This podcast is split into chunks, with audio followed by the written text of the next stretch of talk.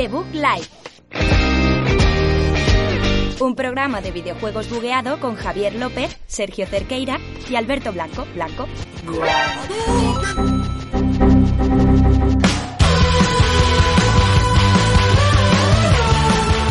Muy buenas a todos y bienvenidos al programa 18 de la quinta temporada aquí de The Book Live. Javier López al aparato como siempre y con mis dos compañeros, con Sergio Cerqueira que está de realizador, que está de guionista, escribe escaletas, eh, hace corta el césped en su casa, hace muchas labores. Hola Sergio. Así es Javier, hago muchas cosas, eh, una de ellas hablar en este programa y hoy se viene un programa especial porque vamos a hablar de los 50 mejores videojuegos de la historia, así que con ganas de empezar ya. Y luego Alberto Blanco, que también ha, venido, no sé si corta el césped o no, que está ahí en el sótano de su casa con una luz muy turbia, que no sé, la, No. no sé si se la ha cambiado ya. ¿Sabes por qué tengo este setup hoy? Porque como grabamos esta hora, emitimos por la tarde, la persiana cae en atardecer y me dan las típicas rayitas estas que además se ven aquí, pues en toda la cara todos los programas y me pone muy nervioso. Así que Oye. he decidido taparle el sol, no quiero Es- sol. esos son los problemas del primer mundo, que nos molestan sí. hacer rayitas en los ojos y digo, hay que hacer algo para ello, aunque haya Si que te molestan las rayas, Las rayas no las queremos aquí. Y lo que decía Sergio, un programa con nuestro top 50, ¿no? Pero ¿cómo se va a dividir esto? ¿Cómo lo vamos a hacer, chicos? Bueno, primero el bloque de siempre, noticias, han salido noticias bastante importantes, todas desde casa, pero bastante importantes. Luego iremos a, la sección central, que son esos 50 mejores videojuegos de la historia. Acabamos con los jueguicos, que lleva Alberto toda la semana preparándoselo, dando la brasa, que quiere hacerlos ya y demás. Y luego, como siempre, el post-podcast, eh, con un poquito de algún juego, algún ratito ahí que podemos darle algún juego que elija la gente, que empieza por R y acaba por League. Así que, bueno, ya veremos eso. Así es, empezamos ya con el programa número 18 de la quinta temporada de The Book Life.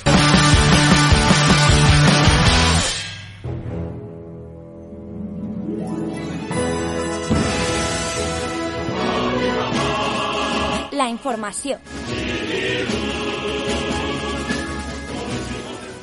Ya estamos de vuelta en la información, en nuestro bloque de noticias, pues para todos los que nos estáis viendo por primera vez, aquí es donde viene el mambo, donde están todas las noticias, todo lo que ha pasado la última semana, todo lo que más relevante puede llegar a ser. Como hoy hay especial, hay top juegos, no nos vamos a enrollar hora y media con las noticias, como pasa otras veces, No. es, es, el, es el día de los juegos, no, no el día de las noticias. Entonces, hemos cogido las más importantes, porque ha habido noticias bastante importantes esta semana, un poco de todo, que ahora lo, lo iremos hablando. Sí, eh, empezamos con una de las noticias más importantes, precisamente porque veníamos las semanas pasadas eh, hablando de que no sale nada de PlayStation, que solo hemos visto el mando. Bueno, pues ¡boom! De repente, uno de los anuncios de este Summer Game Fest de Geoff Keighley, que está haciendo por los canales de The Game Awards, eh, reciclando las cuentas de Twitch y las contraseñas y demás, pues llegó la gente de Epic Games y nos enseñó la primera demo técnica que corre en tiempo real en PlayStation, que es bastante espectacular, está basada como un escenario que parece eh, una de las tumbas de samuráis de terracota, de estos hay con muchísimas estatuas, con una cueva, con un fotorrealismo espectacular.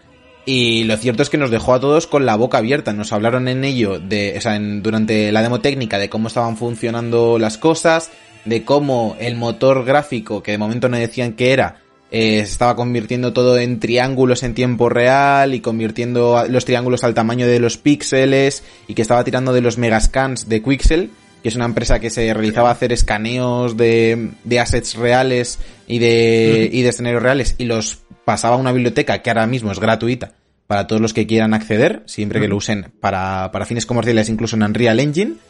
Y, Sí. y nos enseñaron toda la biblioteca que tienen y la locura que es técnicamente. Y, y es que todo corre en el nuevo motor en Unreal Engine 5, que pensábamos que no habíamos llegado al techo de la versión pasada, de la 4, pues han dicho que ale, que la 5 para adelante, así que no sé vosotros qué os parecía esta demo técnica.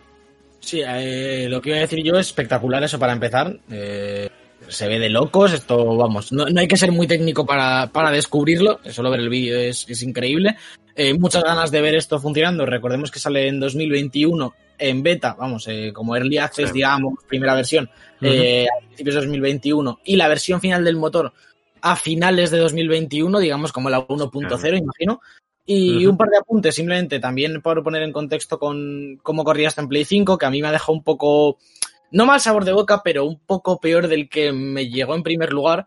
Y es que la demo estaba ahí corriendo hasta 2K, Es decir, los, los mejores mm. momentos de la demo iban a 1440p. Por tanto, imaginamos que, que normalmente iba un poquito por debajo de eso y a 30 frames, que eso sí se veía en el vídeo. Por tanto, bueno, es una demo técnica. Sabemos que siempre, siempre se prioriza el, la espectacularidad y, y, el demostrar las características del motor por encima del rendimiento. Pero, pero bueno, un poquito eso, agridulce, no, que no estuviese en 4K y demás. Pero bueno, tampoco nos vamos a meter mucho ahí, era por dejar la especificación. Hmm, bueno. Y, y, nada más, que obviamente no es un juego real. Lo que, lo que se vio, que también había como alguna duda, nosotros lo hablábamos internamente. Es una demo técnica, probablemente nunca veamos ese juego como tal. Pero hmm. fuera de eso, lo comentaba mucho Javi cuando lo vimos, que se ve espectacular y tiene pintaza. Sí, no, sobre todo porque tenía la, chica que era protagonista, sí, de la demo, eh, tenía poderes como arcanos o de, hechiceros o de, no sé, tenía ahí como cosas que no nos habría molestado ver en un videojuego si hubiera surgido la, la ocasión de verlo.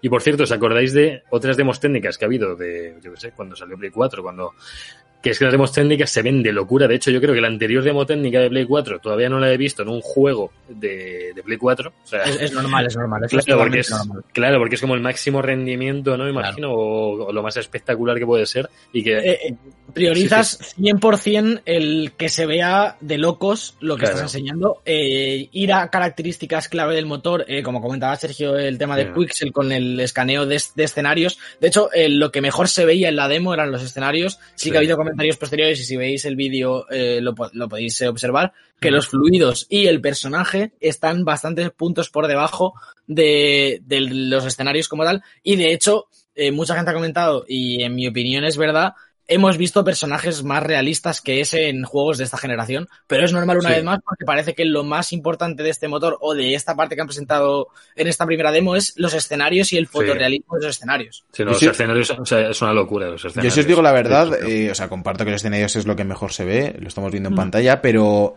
eh, no me atrevería a decir que el personaje se ve mal. A mí me gusta muchísimo cómo han caracterizado al personaje, mm. porque le han dado un rollo a Alita Battle Angel, así con los ojos más grandes y eso, que queda bastante bien con el rollo del realismo. Y luego, en cuestión de las telas que lleva el personaje, todo el tema de pelo, mm, no, se puede decir que el personaje esté flojo. o sea, teniendo en cuenta que, venimos de ver mm, cinco días antes eh, las demos de de Xbox Series X, esto le ha pasado un poco la mano por la cara así hmm. de gratis a, Microsoft. Y más teniendo en cuenta, si me permitís avanzar un poco con la noticia, que la gente de, Epic Games, eh, realmente el que lo ha dicho ha sido Tim Sweeney, el, jefazo de Epic Games, ha dicho que está, están especialmente sorprendidos con, con la memoria de PlayStation y con la velocidad del SSD y cómo gestionan los recursos, que es lo que hablábamos muchas veces cuando, cuando hablamos de esta especie de guerra entre consolas y PC, que hay que tener en cuenta que a favor de las consolas juega que tienen un sistema operativo exclusivamente dedicado a priorizar los videojuegos y también que tienen una gestión de recursos y de los propios componentes físicos que se limitan a dar la mayor, o sea, se optimizan para, para rendir exclusivamente con videojuegos. Así que habrá que ver si realmente esta arquitectura de PlayStation 5, que de momento no la conocemos por completo, funciona también como dicen desde Epic. Sí, de hecho volví a recalcar el propio Tim Sweeney y sus colaboradores en el directo de, de Geoff Keighley el otro día que se han acabado los tiempos de carga y lo repitieron una y otra vez. Ya nos lo mm. comentaron desde dentro de Play 5 cuando el Spider-Man en su día. Eh, desde Xbox también mm. se ha comentado varias veces, incluso con el multigame. Así que, bueno, por un lado, en ese sentido, muy, muy buenas expectativas de la nueva generación. Eh, y luego ya iremos viendo el rendimiento del resto de juegos. Comentábamos la semana pasada el tema de Assassin's Creed que no de, que decían que iría mínimo a 30, pero no confirmaban los 60. Ahí también un poco la mm. libertad creativa de cada estudio de, eh, por ejemplo, Naughty Dog, eh, a lo mejor prioriza hacer mm, Uncharted, 5 o lo que sea, me lo invento, a 4K fotorrealista, pero a 30 FPS, antes que bajar un poquito la calidad máxima que pueden sacar y subirlo a 60. viendo, claro, pero piensa que la nueva generación lo que más notamos es el cambio gráfico, más que sí, lo suyo sería que se, se, viera genial y fuera genial, pero si tienen que priorizar en algo van a priorizar que el juego se vea de locos antes que que se vea más fluido. es lo que han hecho siempre. yo soy de la opinión de que tal y como está ahora y como va a estar Play 5 mm. y XX, se pueden hacer las dos cosas y ese puntito de espectacularidad que le puedes bajar para ir a 60 no es tal como para justificar los 30, pero esa es mi opinión personal y yo entiendo que dentro de, Uncharted, con su estudio de mercado y lo que ellos conocen de la industria, eh, Sí. sepan, sepan, porque además son cosas más o menos objetivas que saben ya desde dentro después de tantos años, que a 30 Sí. eh, y a 18K con 24.000 partículas van a vender más y a la gente le va a gustar más. Pues ole ellos, adelante. Yo solo pongo aquí un poco los datos sobre, yo- sobre la yo- mesa. Yo creo que, hay que tener en cuenta también el género que sea el juego. Obviamente en un FPS hay que priorizar los frames, eh, Mm. pero luego en juegos de este estilo se puede tirar a 30. Vimos muchísima polémica con The Order, que es, a lo tonto es uno de los juegos que mejor se ve de esta pasada generación, de PlayStation 4, por ir a 30, por el tema de las barras negras. Pero, pero realmente es una decisión artística y la gente todavía no lo entiende, igual que, por ejemplo, cuando se rodó, creo que fue la primera de, del Hobbit a otro frame rate diferente, a la gente se le hizo raro, entonces mm, yo creo que hay que, hay que entender la decisión artística, entender eh, qué funciona mejor en cada género, y si vemos, por ejemplo, un Ghost of Tsushima en 30, no es el, o sea, no es tan malo como verlo a lo mejor en un Call of Duty, que sí que te pesa mucho más ir a claro. 30. Pero bueno, sí. Yo, lo, lo- lo Sí. que sí, lo que sí que, que me gustaría es ver toda 60, porque sí que creo que en videojuegos no es como en cine, que por ejemplo tú subes una película a 60 frames y queda muy raro. No, no está para eso. Eso Es acostumbrarse, ¿eh? Es, un poco No, no, acostumbrarse no, no, a veces no. también, ¿eh? Bueno, No, yo es que no. estoy viendo, estoy, a ver, estoy viendo todas las películas de Marvel en Disney Plus en 60 FPS. No, y es eso no, no, No, no, Javi, 60 no están a FPS, 60 Disney Plus. FPS. Sí que sí, hombre. No, no, Van a están a 24. 24. Van a 24. El cine va a 24, 23,97, Pues Javi. Pues es, pues es de locos lo que hacen en Disney Plus, ¿eh? De verdad. La- las, pelis, las pelis se ven que te cagas, pero están a 24, me refiero. Claro. El cine no está a 60. Pues te decía el caso este de Joder. Hobbit, que se, creo que se rodó a, a más de 30 y queda raro. De hecho, queda televisivo. Mm, Ah, cuando ves sí. un, un frame rate superior, queda Sí, televisivo. sí. Pues Lo que estaba comentando es que, es que en videojuegos sí que siempre más es mejor en este sentido. Obviamente, es lo que hablamos de que ellos pueden priorizar, pero 60 siempre son mejores que 30 y 120 siempre son mejores que 60, etcétera, porque al final es rendimiento que, que estás ganando.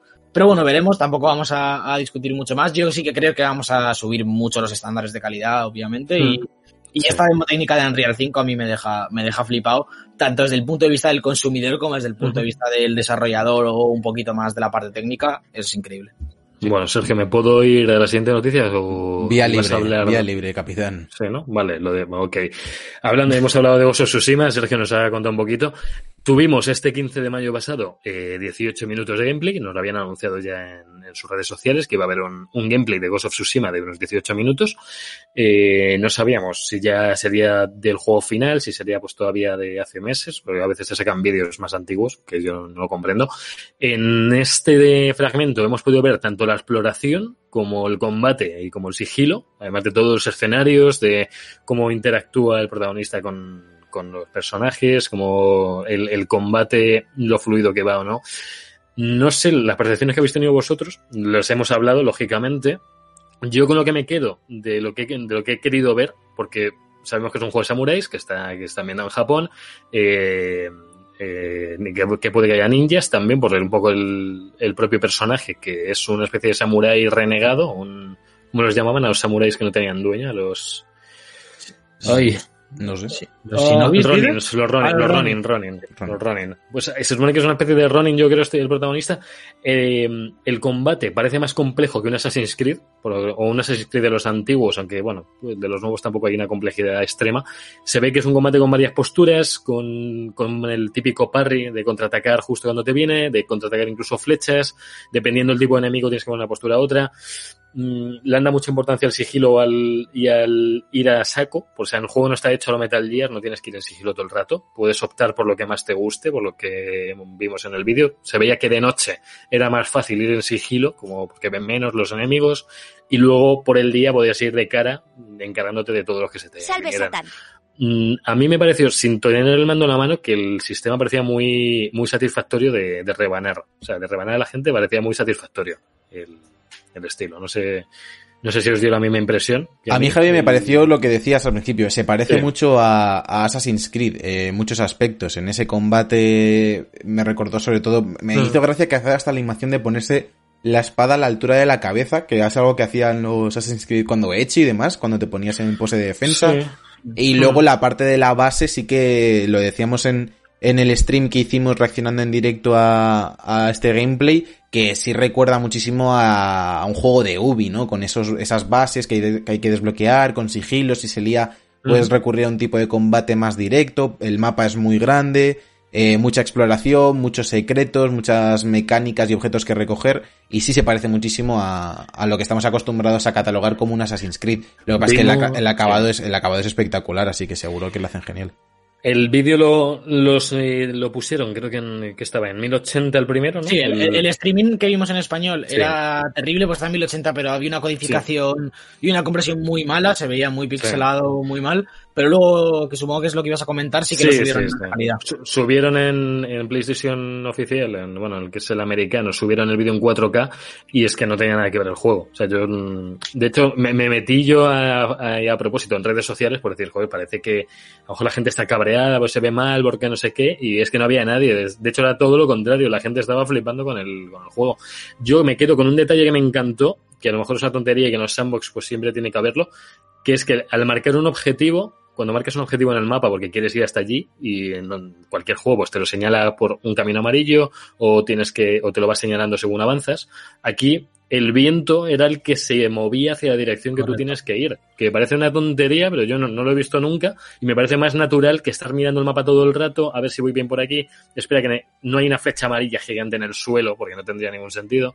Eh, nos decían también que los coleccionables muchas veces podrían ser animales que hubiera cerca a los que te llevaran hasta allí, hasta el propio un santuario quizás, o, o una zona abandonada que pudieras coger recursos. O sea que está todo muy bien integrado para que no tengas que estar mirando el mapa todo el rato, pero que si lo quieres poner, lo pones. Es una tendencia que venimos viendo ya más o menos recientemente en los juegos, sobre todo de Sony, en estos eh, AAA exclusivos más, cuidados que, que estamos acostumbrados. God of War tenía muy poca interfaz, Horizon tenía muy poca interfaz también. Eh. A mí me parece el camino 100% correcto a seguir incluso dando el paso a juegos de mundo abierto, como parece que va a hacer este Ghost of Tsushima, y Sí. separarse un poco de, de la interfaz extradigética que solemos ver con minimapas, con menús y demás, y intentar meter todo con elementos dentro del juego y Ah. es arriesgado, desde luego que lo es, pero creo que puede salir muy bien. Yo lo que vi según el mapa es que no parecía el típico mapa agobiante de 200.000 interrogaciones por todos lados, 200 cosas de...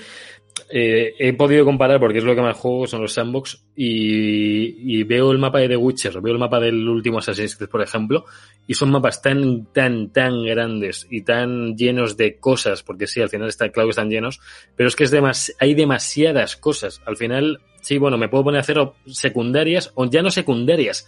Puedo hacer eventos que haya por sitios que me puedo perder por ahí, pero al final quieres que haya un poquito de coherencia, que no te dejen tanto a tu aire y que intentes ir hacia adelante. En Red Dead Redemption pasaba un poco igual. O ibas a la historia o te liabas pescando y cazando y no, no ibas al juego nunca, que eres Yo- el juego también. Pero... Yo, de hecho, sí, sí que creo que va a estar petado de cosas el mapa. En la demo no se vio como tal, tampoco lo abrieron demasiado tiempo. Y también es una demo que está probablemente adaptada a lo que querían que viésemos. Pero sí que le veo las eh, intenciones de ser un sandbox eh, bastante clásico, digamos, eh, con sus secundarias y un porrón de coleccionables de cosas. Veremos cómo nos las muestra. Yo con lo que me quedo, eh, muy brevemente, es con, lo, como decía Sergio, el Assassin's Creed eh, del Japón feudal que jamás vimos al final, eh, me parece que va a ser ese juego, pero con el puntito de calidad que le da Sony a sus exclusivos, en tanto a, a producción como en, en cariño de los propios estudios. Y me quedo con que Sucker Punch, eh, lo comentábamos en el directo de, de presentación de, vamos, de este gameplay, Sí. eh, inició la generación con ese Infamous Second Son que se veía espectacular, así que sabemos que son gente que sabe sacarle rendimiento a la Play 4 y probablemente a la Play 5 como uno de los primeros juegos que podamos jugar en la, en la nueva generación de, de Sony. No olvidemos que la tenemos en Navidad y tanto este como de Last of Us se verán en, en Play 5 en algún punto. Y yo creo que, que puede ser algo... Uno de estos en los que veamos los tiempos de carga mejorados, eh, el SSD, mejores iluminaciones, etcétera. Teniendo en cuenta, Alberto, que hicieron la prueba del SSD con el Spider-Man de Play 4, eh, yo entiendo que ya Correcto. dijeron que el día 1, 100 juegos, los más jugados, que Spider-Man estará ahí, estará Ghost of Tsushima. El día 0 de Play 5 podrás meterlo y el juego irá mejor. Por eso, yo, yo por eso entiendo eso. Yo creo que, que Sin yo creo más. que este, que este va a ser uno de los. Sí, Porque, sí. hombre, meter Spider-Man va a ser espectacular verlo por los tiempos de carga, pero al final con los que van a querer comprar toda la gente, desde la prensa hasta, hasta Sí, sí. nosotros mismos como jugadores base, vamos a ser eh, seguramente este de Last of Us y este de Tsushima, que es lo último que sale, y, y lo, los dos que seguramente ya han desarrollado con los, con los dev kits de PS5 en las oficinas. Y no Sí. te digo que el desarrollo base haya sido orientado a PS5, pero sí que se habrá tenido en cuenta, en gran Sí, medida, lo y que- habrá cosas específicas en ese momento. Es lo que dijimos, el, el- el cambio de arquitectura entre Play 3 y Play 4 no lo vamos a ver entre Play 4 y Play 5, ya se se parece todo mucho más a un PC, entonces se va a poder opti- optimizar mucho más fácilmente que, que lo que veníamos acostumbrados. Entonces, claro, el meterle mayor carga gráfica y solo un SSD, eso hace que, que puedan hacer pruebas con títulos de la generación pasada viendo directamente mejoras de carga. A mí, por acabar ya, me gustó también mucho el Sí. modo este eh, eh, peli de samuráis, que le pone Mm, como verdad, un loot, cierto. un filtro al juego por encima con algo de ruido, de grano de la película, eh, y lo pone todo en blanco y negro, que está muy guay. Eh, así que otra opción para jugar el juego con menos HUD todavía, porque será todo blanco y negro, barras negras y, y a pincho el juego. Sí, es verdad, el HUD tiene razón, que, que no, no se veía apenas nada, en- no ya en con efecto, sin nada, no se veía que hubiera prácticamente nada en pantalla, que eso está, o sea, no te ponían objetos, ni la vida, ni, de hecho la vida no sabemos ni cómo funciona, sí, porque no Eh, se ve... estoy, estoy bastante seguro de que será un poco estilo Horizon Zero Dawn, que puedes elegir quitarlo todo, pero seguramente puedas elegir ponerlo todo también. Si tú Sí, quieres. sí, sí, seguramente. Entonces, que a mí me parece bien Vale. porque al final, al final hay gente que, que lo prefiere. Bueno, Recordaros, recordaros que sale el 17 de julio, ¿vale? Para los que estéis atentos, que no estamos hablando de un juego de 2021. Esto sale el 17 de julio de este, de este año. a ser- Sigue, Alberto. Sí, vamos a los juegos gratis porque estamos en cuarentena y, y no podemos dejar pasar eh, esta No. sección. Vamos con los dos de Games with Gold de mayo de la segunda quincena. Ya sabéis que esta gente lo divide en dos tandas para que no nos perdamos. Eh, podemos descargar ya eh, Warhammer 40.000 Inquisitor Martyr. Es una de las aventuras de, de Warhammer, más estilo sandbox y demás. Y. Overlord 2, eh, juegos de estrategia de que llegó en no sé en qué año, el primero era de 2007, pero no sé si os acordáis que el primero ya Eso había en Play yo creo, 2, juraría. o algo así. Sí. De Overlord En había en Play Play 2, cosas así. El primero era de Mm. Play 3, me parece, Sí, pero no bueno. estoy seguro. No estoy seguro. Pero bueno, eh, un par de jueguitos de, del Gold. Y ahora Sí. el importante es el juego de Epic de esta semana, que ya venían coronándose con, con bastantes juegos buenos a lo largo de, de la historia de, de esta nueva tienda. Hemos tenido Kingdom Come, hemos tenido Celeste, hemos tenido Nuclear. Throne. Y ahora tenemos gratis nada más y nada menos que GTA V Premium Edition Sí. que viene con un millón de dólares de, del online y demás. Eh, sabemos que el día que lo pusieron gratis esta semana se cayó la tienda completamente, no para de dar eh, errores 500, no funcionaba bien ni siquiera el launcher, se petó todo. Yo ya, ya lo conseguí pillar al día siguiente, se relajó bastante. Y bueno, vaya semanita de, de Epic entre el Unreal 5 y el GTA. eh, están De, colgados. de todos modos, tú fíjate lo que es GTA V, que ocho años después de, de su salida, que yo recuerdo estar en el patio del colegio, nosotros, eh, Sí. hablando del tráiler, que se puede jugar al tenis, que, va- que decíamos que iba a ser mejor que el Virtua Tenis, que al final era un Virtua Tenis Es dentro del juego. Y, y es que al final ha salido, han pasado ocho años, no ha bajado del top de ventas prácticamente ningún mes desde que salió.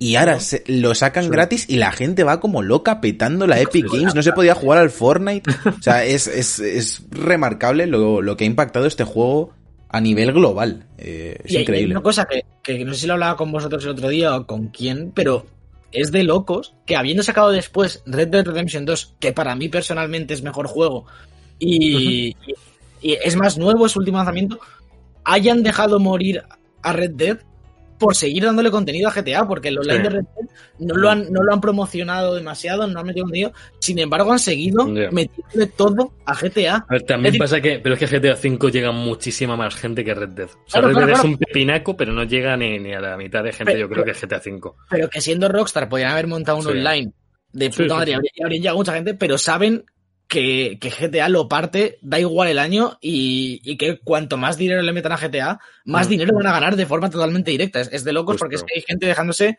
eh, eh, cientos de euros en el online de GTA y Mm. ahora, ahora están, lo comentamos con yo el otro día, una serie de youtubers haciendo como un roleplay en GTA, en, en pleno 2020, como un- los mejores youtubers o los más famosos están haciendo series de GTA V. Es, es de, de este juego, es totalmente de locos.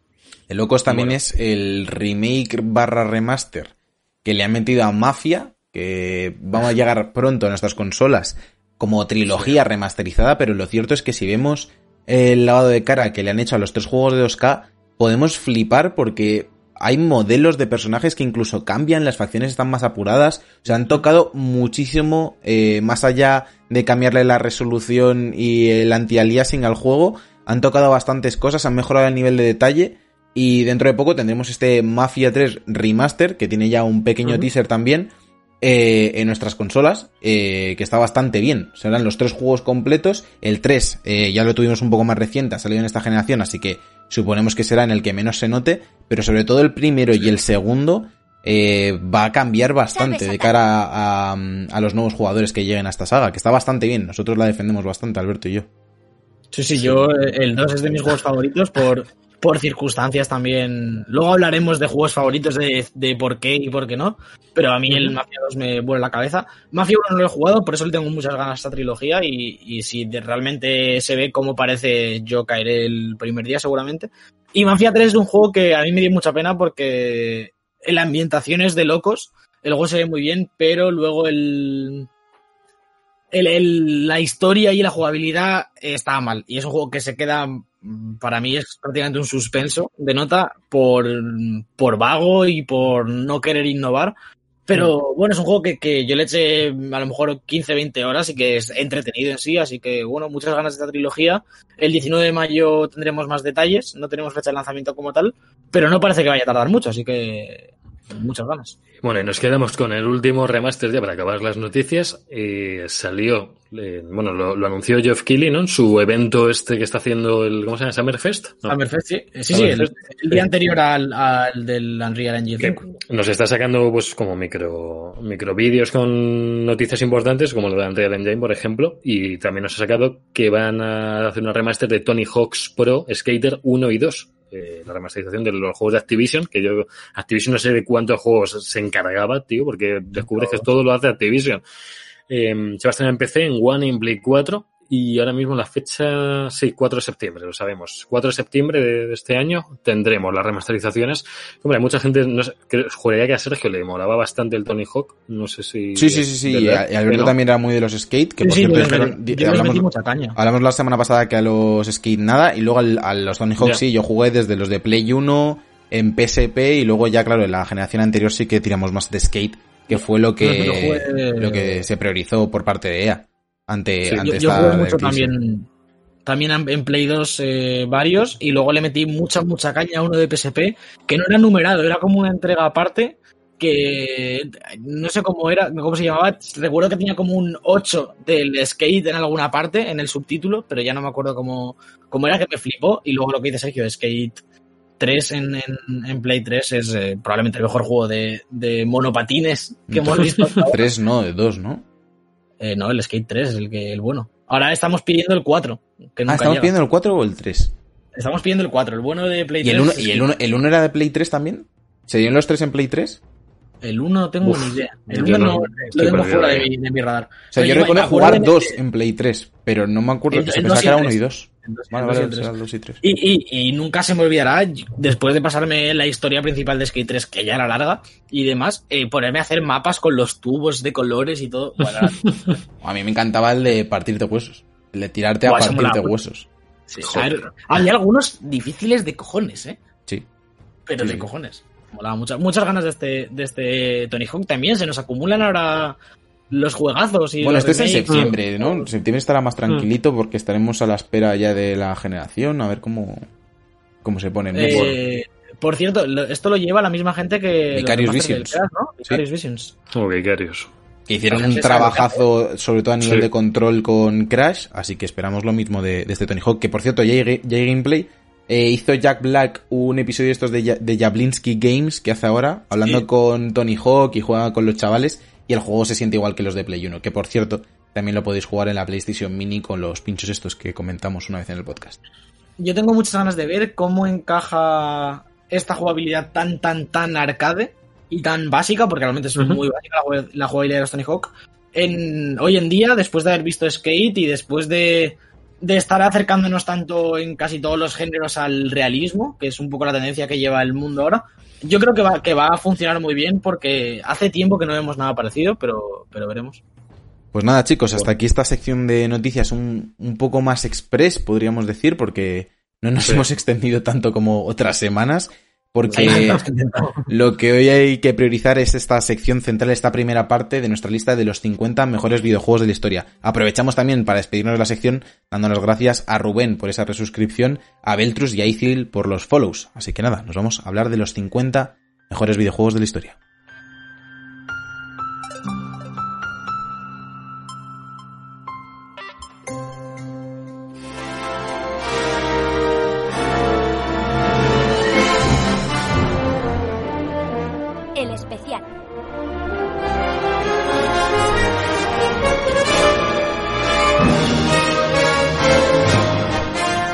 Bueno, pues hola a todos, ya estamos aquí en la alfombra roja con nuestra lista de los 50 mejores videojuegos de la historia. Es algo que no habíamos hecho nunca, pero que siempre teníamos ahí como pendiente, ¿no? ¿No Sí. creéis, muchachos? Sí, sí, sí. Sí, Eh, es difícil, que- muy difícil de hacer. O sea, sí, Alberto, habla, habla. No, que, que- que es algo que siempre hemos pensado y que al final siempre descartamos como porque parece algo que da mucho trabajo, como que parecía demasiado trabajo para, para un programa y al final no es tanto, pero realmente hemos, yo he tardado a lo mejor media hora en hacer la lista en sí. Sí. Uf. ¿Cuál- Ahora, Uf, est- estoy agotado. El fin de semana claro. tirado a la basura ya. Lo que hacemos por, por Beltrus y por Ithil y por Rubén, ¿eh? Por. Solo por ellos tres. Por cierto, Alberto, lo que podrías hacer también por ti es encenderte una luz o algo, porque te has quedado ahí con, con cuatro rayos de la persiana y toda la luz azul que... Demasiado turbio, Alberto. No, Muy turbio, no queremos muy eso. ¿eh? Pues muchachalatas... Ahora, ahora se me quedan todos los. Mira, qué asco de rayos. ¿Qué habla? ¿Qué habla usted? ¿Qué habla usted? Empezamos ya... Explícanos, Sergio. Con los 50 mejores videojuegos de la historia.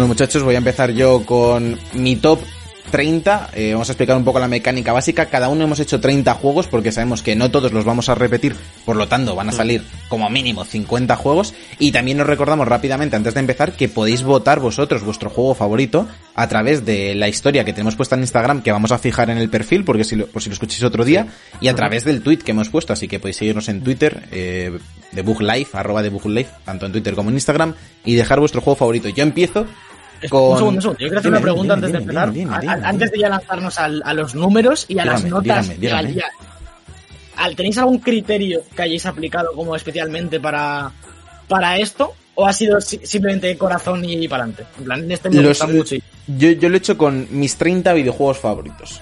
O sea, 30 videojuegos que en mi cabeza son, son los favoritos. Por lo que me hicieron sentir en su momento, por lo que me han hecho sentir ahora, porque creo que objetivamente son buenos o porque sinceramente a mí me impactaron más de lo debido por las situaciones. Entonces esto Yo- no es nada objetivo. Yo, yo lo decía un poco porque para mí, haciendo la lista, lo que he aplicado un poco para la gente que luego nos vaya oyendo es, por un lado, lo que decía Sergio de cómo, cuánto me gusta, rollo, subjetivamente me flipa este videojuego. Luego, la, la cantidad de horas que le he echado, de típico juego que, que no paras de jugar en su momento y tal. Y también he, he, he ido a evaluar un poco el impacto de ese juego en el momento que, que salió. Porque luego muchas veces Sí. piensas, eh, ¿volvería a jugar Assassin's Creed 2? Pues a lo mejor ahora mismo no, porque tienes mil juegos que son mejores que ese, pero en el momento que salió fue una bomba. Entonces también he intentado pensar un poco en ese sentido. En ese, claro, claro. O sea, los juegos que nos impactaron, si he hablado de un juego de Play 1 es por lo que me impactó entonces. De hecho, hay muchas Claro. sagas de que, que a lo mejor el- un juego es mejor que otro, Mm. pero lo he priorizado porque uno lo jugué como en el momento preciso, ¿sabes? No sé si me explico muy bien. Vale, sí, sí, sí. Que De más importancia, sí. empiezo Sí, sí. con el con el primero, que por cierto me he cerrado mi lista y seguramente se me olvide, pero me acuerdo del primero. El primero que he puesto, el número 30, eh, ¿lo puedes ir actualizando tú en la lista, Alberto, por favor? Por cierto, Eh, antes, de- antes nada, pero- hoy, eh, que creo que no sé, creo que se Al dicho, final no digo juego. que, no, que, que hoy son solamente los 15. Luego en otro Sí, programa. hoy hacemos la mitad, 15. la mitad de los juegos. Claro, sí, la mitad de claro los no van a ser los 90 juegos hoy. No, no, no, por eso es parte 1. Genial. Dime, Alberto, eh, ¿lo encuentras por ahí? Sí, sí, la tengo, la tengo, la tengo delante. Yo Vale. actualizo aquí a tope. Yo meto en el número 30 Gran Turismo 3 Aspect, que entre sus temazos se encontraba este de Lenny Kravitz, Still You Gonna Go My Way, vaya. que descubrió, o sea, que es uno de los motivos por lo que me gusta es por la música, porque iba como mucho en mi línea, me pilló como muy joven y creo que ha tenido una influencia no solo a nivel de videojuego, sino también a nivel musical, porque hay hasta una canción de Muse, de un álbum de no- del 99 de Muse, cuando Muse no era nadie. Y les descubrieron ahí como... Me gustan los juegos que te descubren música como el FIFA, por ejemplo. O sea, como juegos que tienen un valor cultural fuera del propio juego, y este Gran Turismo para mí lo fue. Aparte recuerdo... con Rock Band. Con Rock Band. con Rock Band, por ejemplo, con los Tony Hawk que hablábamos antes, que Sí. tienen ahí mucho punk noventero, Green Day, Offspring y demás. Y, y ahí meto este gran... eh, Alberto, ¿qué estás haciendo? He hecho la lista para que ahí pongas el punto. O sea, los puntos que le damos cada uno. ¿Qué estás haciendo con el Le he Excel? puesto el, el- le he puesto el nombre del juego. Eh, donde pone juego, donde pone la columna juego, te recomiendo que lo hagas ahí. Eh, Sí, sí. pues eso, meto este Gran Turismo 3. Vale, para mí el, el- dio, un salto, dio un salto de calidad gráficamente respecto al 2 muy grande. Y, y lo meto, lo meto ahí. Número 30. ¿Quién va ahora, Alberto o voy yo? Dale tú, Javi, ahora tú. Vale. Yo, para que veáis cómo está mi lista y cómo está mi top, vamos, el que ha llegado el 30, este que voy a decir ahora, es el Smash Bros. Ultimate, el de Switch, el último último, que es el juegazo de colegas, el único juego en que puedes jugar ocho personas de verdad y acabar muchas amistades y acabar destrozado. El juego con más personajes, con más escenarios, con más banda sonora, con más DLCs, porque el resto no, no, bueno, sí tuvieron, Wii U hubo también DLCs. Pero, vamos, yo creo que es un juego que tiene que estar en una lista de top 30. En- habría, metí el Mili también, que a mí me marcó muchísimo porque fue el primero que jugué con amigos, porque el, el anterior, que era el Nintendo 64, lo jugué en su día, si os acordáis de lo que era Juvenalia, que estaba, ya no me acuerdo ya. No. O sea, ¿No os acordáis lo que era Juvenalia? Que era como un sitio donde se podía jugar Sí, a, en pues, en Ife- pero- Ifema, ¿era? Sí, en Sí. Ifema. Era como para que te entretuvieses un rato. Pues yo en Infema fue donde jugué la primera vez al Smash, de, el primero de todos, que era el más cutrillo. Y digo, uy, este juego con los, los escudos gigantes, esto, estas pompas. Y, y a raíz de eso, pues conocí el Mili por unos amigos y hemos estado jugando al Mili durante ocho o nueve años. Hasta que llegó ya el Ultimate y dijimos, mira, bueno, jugamos al Brawl también, jugamos al, al Wii U, pero el bueno, bueno, bueno ha sido este último, que, que tiene que estar Sí. en todas las listas. De- Desde luego me parece que, que Smash Bros. Ultimate es el claro ejemplo de juego que mejora una saga. Lo que hablábamos antes de que Uncharted 2, luego viene Uncharted 4, pero Uncharted 2 me gusta más. Sí. Creo que Smash Bros. Ultimate es el mejor objetivamente de, de toda la saga y, y mola que esté aquí en lugar, en representación, ¿no? De, de- de la franquicia. En, en mi lugar, eh, yo, bueno, mencionaba antes Rock Band, que por ejemplo lo he dejado fuera, y a pesar de que me impactó mucho y, y no va a haber ningún juego musical, yo creo, en la lista y me apena un poco. Pero en el puesto número 30 he tenido que poner, eh, obligado por, por mi yo de hace unos cuantos años, eh, al LOL. Porque me parece, bueno, me parece sí. que si, si en algún momento se hiciese una lista de los 50 mejores videojuegos de la historia, como más desde una perspectiva objetiva o, o desde fuera o no sé, no como nosotros, en plan que la hacemos a, a corazonada, creo que el LOL estaría ahí en alguna parte porque es un juego que tiene un montón de impacto y es que para mí ha sido un pozo de horas, ya casi no juego, pero, pero tiene que estar aquí, tiene que estar aquí para mí. A ver, me parece que es uno de, de los juegos que cuadra mucho que esté, objetivamente. Sí. Como Sí, sí, impacto a nivel de eSport Sí. y eso, ha, ha abierto un camino Mm. que nadie había explorado antes y que sigue vigente después de todos estos años aquí. Así que me alegro de que lo hayas metido, porque ni Javier ni yo le vamos a meter. Hasta aquí No, actividad en el día de hoy y de la semana que viene. Ya está, no he hecho nada, nada más. Hasta aquí. estamos. Perfecto. Eh, Sí, continúo yo con... Vamos, Sergio. Sí, en este, en este caso también es un juego que sigue un poco. Los motivos siguen un poco la línea del anterior, eh, no por la música, sino por el salto gráfico. Es Tekken 4. Eh, si no me equivoco, es el segundo Tekken que está en PlayStation 2, porque salió antes el Tag Tournament eh, para. PlayStation 2. Y lo recuerdo con mucho cariño porque me acuerdo que me lo regalaron de pequeño cuando salió como en octubre o algo así. Y que yo me tenía que ir al cole y, lo- y estaba por la mañana en mi casa. Y recuerdo como ponerlo en la Play para, y mis padres me dijeron, mírate como la cinemática de intro y te vas al colegio. Y recuerdo ver la cinemática y que me petase la cabeza. O sea, yo venía de jugar al Tekken 3 en la PlayStation 1 y de repente ver ese salto gráfico fue como, pero no, o sea, no puede ser. O sea, esto es el hiperrealismo. O sea, esto ahora ves el Tekken 4, se ve, no se ve mal para la época, pero claro. El Unreal 5, Sergio lo pensó con el... Para mí era, aparte podías pegar a la gente contra la pared o las columnas en los parking o contra puertas de cristal y si insistías un poco se partía la puerta por detrás, o sea, para me petó la cabeza. Me petó la cabeza. Me acuerdo que en el trailer salía bastante Marduk, que era como un personaje, si no me equivoco es el primer Tekken en el que sale, que era así como de lucha libre, Muay Thai, así como un gordo enorme calvo. Y, y me, me petó la cabeza. Estuve todo el día pensando en cómo cómo se veía eso también. Y me marcó bastante. Bueno. Se van, a quedar, se van a quedar tantos juegos fuera, tío. Sigo, Sí, sí, sí. Sigo, sigo yo mi número 14, o sea, número 14, número 29, eh, que a mí mm, también me, me marcó mucho de pequeño. Fue el primer juego que me compré con mi propio dinero, con dinero, con dinero mío propio, dinero ahorrado. fue GTA, fue GTA, no, además por la edad, fue GTA 4. Yo GTA 4 fue cuando todos mis colegas en el instituto jugaban a San Andreas, yo nunca tuve, tuve un San Andreas, pues porque no era para mi edad, lógicamente.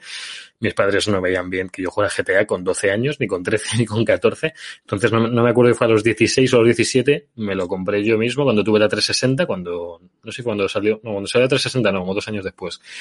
Y GTA 4 recuerdo los 70 pavacos en su día que costaba. Y, sí, y es que siempre costó eso, GTA 4. O sea, yo es de los juegos que más ta- tarde he visto bajar nunca. GTA 4 fue.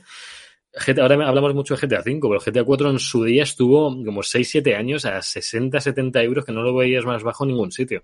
Y también fue una sensación en internet con Nico Sí. Bellic y todo eso. Sí. Nico Bellic, sí, sí que Nico fue. Bellic. Y no sé, yo digo yo por el. es verdad. Se me había olvidado, se me habían olvidado esos vídeos, eh, eran mágicos. Yo no lo he visto eso. Luego te lo busco, luego te lo busco. Vale, vale, porque- vale. De la, de la era Loquendo. Sí, sí, sí. Pues bueno, hasta ahí mi, mi número 29, GTA 4. Podemos seguir. Voy yo a, a mi 29. Este ha sido un, un cambio que he metido como... Rollo, me faltan juegos de Play 1 de mi infancia, tal, porque está, está- eh, ¿no os ha pasado que haciendo lista habéis tirado mucho de como recientes, que se os vienen más a la cabeza? Y tenéis como un poco que descartar por haber Sí. A mí me pasa mucho eso. Y al final he visto que me he dejado juegos fuera y en este 29 he metido Medieval porque es uno de los juegos que más jugué de pequeño, me lo pasé varias veces. Luego lo volví a jugar en PSP con, con Sergio, además me acuerdo que le dimos bastante caña. Y le tengo mucho cariño, no he jugado todavía el remaster y me da como mucho miedo jugar al remaster porque sé que no, no es tan bueno como yo lo recuerdo, pero Sí. en mi corazón está ahí, así que... Hay que, hay, que, hay que valorarlo en su momento, obviamente. Hoy habrá envejecido mal. Y por mucho que lo remastericen, no es como un Crash, ¿no? Que es un plataformas que dentro que cabe no, no tiene mucho que envejecer. A lo mejor fue como mi Justo. primer juego de- así de acción y aventuras, ¿no? Es un género que luego me ha encantado, llegando, bueno, abarca mucho, pero llegando hasta Uncharted incluso, ¿no? Eh, La evolución del género de aventuras. Sí. Y, y, joder, me flipa Medieval 1. El 2 nunca lo llegué a jugar más allá de la demo, me acuerdo que la tenía en un disco de estos de demos. Sí, yo recuerdo Pero- bastante el 2, de, de jugar de pequeño el 2 y luego en, el- en la PSP S1 que sacaron. Que me, siempre me llamaba la atención, como jugaba siempre al Crash 3, al, al Medieval, soy el Medieval, al, al Tekken 3, toda la 3, y de repente ¿Dónde el Medieval eh, solo había dos. Y yo era como, pues, esta mierda, eh, bueno. Es que yo, yo me he dado cuenta, tanto haciendo la lista como pensando así retroactivamente, que tú jugaste mucho a los tres de todo y yo soy como muy de los dos también, incluso con el Sí, Crash pues y eso. No sé, no sé por qué, Puede ser. pero la vida. Yo en Seguimos, el Sergio. número 28, vamos ya, si no me Sí. equivoco, Sí, eh, he 28. metido Overwatch. Eh, es uno de bien, los juegos que más horas de competitivo me ha dado. Yo no he tenido esa experiencia que, que ha tenido, por ejemplo, Alberto con el LOL. O. Javi, no sé si tú a lo mejor eh, con el PvP de- con Destiny, a lo mejor en cantidad de horas o... Sí, bueno, yo, yo Halo- tuve el, el, el PvP Halo, ahí fue, el PvP fue Halo 3 y hey, Halo Reach fueron el mejor PvP que he probado. Sí, sí. Para mí, en, en, en cuestiones competitivas de ir temporada a temporada constantemente, eh, con Joye, llegar más o menos lejos porque llegué a, a platino alto y demás, eh, es Overwatch. Lo tengo ahí con bastante buen recuerdo y, y lo cierto es que mentiría si dijese que no tengo ganas de ver qué hace Blizzard con este Overwatch 2 barra campaña DLC, porque Sí. creo que es un juego que tiene muchísimo potencial y que no, el problema que tiene es más de gestión que de potencial o de cansancio que haya podido provocar el juego en sus jugadores. Hmm, sí. Fíjate que yo lo tenía en la lista y, y es el que se en sí. realidad el 31 de mi lista. A mí se me ha caído, ¿eh? A mí se me ha caído también. Lo tenía Overwatch, pero lo lancé. me habría gustado, pero, pero no. ¿Sigo, Sergio? Dale, dale. Overwatch No sé. en su top 15, ¿eh? ojo, eh, que tenemos gente fanática de Uh, Overwatch. ¿eh? vaya, vaya, vaya. Top 15 es, está, está bastante bien. Puedes ir al Instagram o al Twitter a, a comentarlo para darle puntillo del público, ¿eh? Sí. Yo me, vuel- me vuelvo otra vez a la nostalgia, me vuelvo a la infancia otra vez, porque en esta lista hay varios de esos. Me voy a la Game Boy Color. Yo no, no sé qué años tenía con la Game Boy Color, no me acuerdo, no sé si nueve años o ocho, no, no la tuve como de muy, muy pequeño. Mm, En su día tuve dos juegos primeros. ¡Ay, va! Me, ¡Ay, va! El que me acabo de dejar. Esto va a pasar tantas Bueno, veces, Ay, esto Dios. va a pasar tantas veces. La, la doble nostalgia, tío, porque tuve el Zelda Ages, el, fue mi primer Zelda, lo jugué en Game Boy Color, que era el Zelda Ages, que es el que tengo en la lista, pero me he dejado el Pokémon Oro, que fue el juego con el que me vino la consola. Oye, pensé que iba a ser el Y-. Pokémon Oro ahora, ¿eh? Pues Pokémon no he metido ninguno y ese, y ese habría sido, la mención especial para mí va a ser ese Pokémon Oro, ya lo pondré al final. El Zelda Ages, que tenía dos versiones, era el Ages y el Seasons, cada uno con su respectivo villano. Yo acabé teniendo los dos, de hecho he metido los dos en esto, en eh, Ages y Seasons, pero yo el primero que tuve fue el Ages, que fue un, ju- un juego chunguísimo, mega difícil, que yo de hecho me puse otra vez de mayor a jugarlo y no me lo logro pasar. O sea, es que es, eh, los rompecabezas eran muy, muy complicados, tenía, había un montón de artilugios de, de todo, de aparecías en una isla sin nada, tenías que intercambiar objetos. El juego era genial, fue el, creo el primero a color junto con el que sacaron este uno que sacaron hace poco, un para, para Switch. que lo- joder. Ah, a Link to the A Past. Wind Waker. Ah, coño, ah, coño, no, Ah, no, Link to ah, the Past. vale, vale. El Link to the Past tenía los mismos gráficos que el de Game Boy Color como el de Leches y Seasons. Los tres se dan como del ¿Qué he dicho mismo Wind Waker? estilo. Si no tiene nada que ver el Wind Waker. No, la verdad es que no. Es que sí, eh, nunca lo he jugado y siempre es el que he querido jugar. Y Pues lo Wayne Waker, Wayne Waker es el mega favorito de un colega mío que antes de jugar Breath of the Wild, bueno, fue siempre el, eh, es el colega de los Tales, el que le flipa el Wayne Waker. Lo jugó en GameCube mm, según salió y es juegazo inmenso. Yo no lo he jugado tampoco y estoy Claro, convencido es que de que estaría. lo sacaron para, para GameCube y para Wii U, que son como las. Sí. Las, las, las, que no son, las que no son popus de Nintendo. Porque el resto se venden como churros y justo son las dos que menos han vendido, posiblemente. Sí, pero el GameCube tuvo juegazos, ¿eh? pero, Sí, sí, sí, sí. pero se vendió, vendió muy poco. Así que nada, Alberto, sigue por ahí, por tu 28. Suelto, suelto aquí antes del 28 que hablabas ahora de GameCube, se me ha venido por Sí. sé por la cabeza. Que, y no lo hemos comentado en las noticias que han anunciado el Paper Mario para un, un nuevo Sí. para. Cierto, Oye, es se verdad. nos ha olvidado comentarlo. Y tenía una pinta muy buena. ¿eh? Tiene pintón, tiene un momento picante el tráiler que a Sergio le, le gustó mucho. Se la está comiendo. Se la está comiendo, ¿Se la está abrazado. comiendo? Correcto. Eh, continuamos, vamos a, a mi puesto 28. Aquí tengo un juego de coches también, eh, como ha metido Oh. Sergio en su último puesto. Sí. Para mí, el juego de coches que más me ha divertido, junto con Need for Speed Carbono, que a lo mejor también podía estar aquí, Uf, eh, bueno, que más me ha divertido la historia, que es Dirt 2. Me parece el Dirt. un juegazo el 2, además. Aquí sí que sí que priorizo el 2 por encima del 3 y del 4. El 3 me gustó mucho, pero es que Dirt 2 es este que me compré. Típico que te lo compras porque tiene buena pinta, te mola el rollo rally y tal, pero no, no lo conoces, ¿no? Vas al game, lo, lo ves o en un catálogo tal. Sí. Y fue ponerlo y lo- todos los tipos de pruebas que tenía, los campeonatos, el rollo del juego, que es así como más, eh, eso, arcade, eh, off-road y tal, me voló la cabeza, me lo jugué entero, le eché un montón de horas. Y luego con Dir 3 sí que es verdad que repetí un poco la experiencia, me gustó bastante, pero ya no fue exactamente lo mismo y, y para mí este Dir 2 es eh, mi juego de coches favorito. Por cierto, ahora que hablabas de 2, 3 y demás, el Skate 1 también salió para Play 3 al principio de la generación en septiembre de 2007. Dato ahí que suelto para... Y bueno, habla- Y hablabais de coches, a mí se me ha caído de la lista el pepinaco de coches que era el Most Wanted, el Need for Speed. Ojo, también, también, también, también. Increíble. o sea, Muy bueno el original de Play 2 y muy bueno el remaster de Play 3 y PC, que no tiene nada que ver, sí, es cierto, es cierto, está muy bien. también está muy bien. Sí, sí, sí, que era con las letras rojas y todo negro y blanco, sí. Ese es. Ese es. Ese estaba muy bien. No, no tenía la, la esencia del original, pero lo, lo llevaron bastante bien para lo que era. Tampoco estará Burnout, ¿no? Si no lo hemos dicho ya, no creo que esté mucho más arriba. No, no. Yo Burnout. No, por mi parte Tampoco. No. Bueno, dale, dale al siguiente, Sergio, que si no nos ponemos a hablar de juegos Yo de el que, coches y... el, que, el que he metido aquí no es de coches, pero es otro que he mencionado antes, es FIFA 10. Me parece que fue el primer FIFA que cambió la tendencia y que realmente evolucionó con los juegos de fútbol. Eh, Sí. De repente lo, sentí- lo sentía como muy orgánico, algo que no me pasaba eh, anteriormente. Venía ya de jugar los anteriores también en PlayStation 3, pero me parece que el 10 mejoró todo en general, todas las mecánicas, y lo, lo recuerdo con bastante cariño. Si no me equivoco, salía Xavi eh, y Benzema en la portada, si no me equivoco. Es un poco el, el- el paso de Pro a FIFA, ¿no? Un poco es ese 10. eh. Yo Puede recuerdo ser, sí, sí, sí, coincide, FIFA coincide. 8 y 9, FIFA 8 y 9 en PSP, a- uy, perdón, Pro 8 y 9 en PSP, que les di bastante caña y tal. Y ya el 10, eh, empezarse a hablar más de FIFA por encima de Pro. Sí, yo creo que, que- que hasta pero- 2012, hasta 2012 sí que estuvieron un poco mirándose cara a cara. Pero Sí. en el 12 ya sí que se empezó a decantar más la balanza. En el 13 ya teníamos Ultimate Team, si no me equivoco. En el 12, de hecho, no sé si salió ya como DLC. Y, y ahí fue, fue como un momento dulce en tema de juegos de fútbol, porque estaban los dos a, a muy buena calidad. Y ahí FIFA ya acabó de remontar el vuelo y se hizo con el, con el mercado realmente. Justo. Vale, sigo yo, Sergio. Dale, dale. Me toca, mi siguiente juego es uno de los Assassin's Creed. En mi lista hay dos, eh, creo. No, no, hay tres Assassin's Creed. Yo es que, for- sí, es que for- a mí han sido juegos que siempre me han encantado. Lo que son las aventuras, lo que es el sistema de combate súper divertido, lo que era una exploración que no, no era súper profunda, pero bastaba para, para pegarte.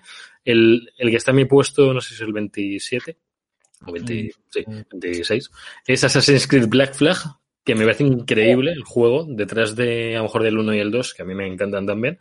El Black Flag me parece increíble. A nivel aventuras, el protagonista tiene una carisma impresionante. O sea, era un, un personaje que de verdad molaba ver, que, que era así como era inteligente, era aventurero, era como muy intentaba mm, timar a, cualquiera. Era una especie de Jack Sparrow, pero como más chulo todavía, más machote. No sé. Y, y lo que fue meterle el barco, que ya lo metieron en el 3, pero de forma muy cutrilla, no, no estaba nada bien. En este era de verdad un juego de piratas y es que era increíble. Ojalá hubiera llegado una estela de estilo Sea of Thieves, porque es que un multijugador en este juego habría molado un montón. Con lo de los barcos, con saquear islas, con capturar fuertes.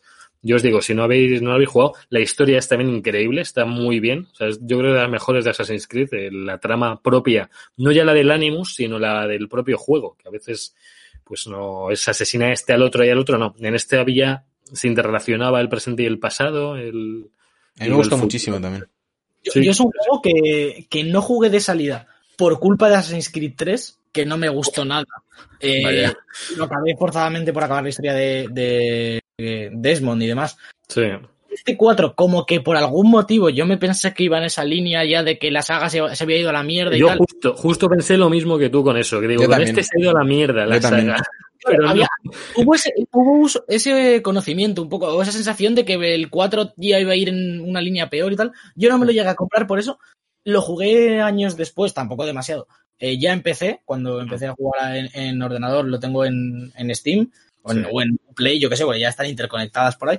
Y me voló la cabeza en el buen sentido también porque, claro, tenía ese, esa- ese pensamiento de, bueno, lo, lo pillo por cinco pavos, Ujú. ya que me gusta mucho la saga, lo voy a probar, ¿no? Y tal.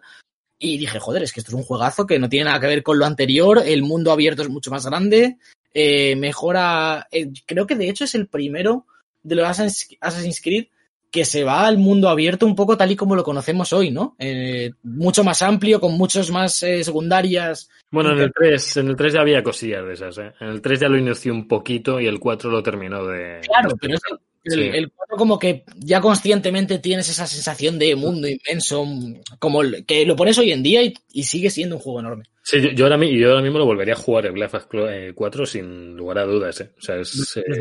El juego atemporal que, se- que se disfruta en cualquier momento, yo creo. Yo, yo aquí en mi puesto 27 Eso tengo. eh, tengo, tengo otro, otro volvería a jugar en cualquier momento, que me lo pones ahora en, en una 360 y me pegó 10 horas del tirón, que es Gears of War 3. Uf. Me parece un- sí.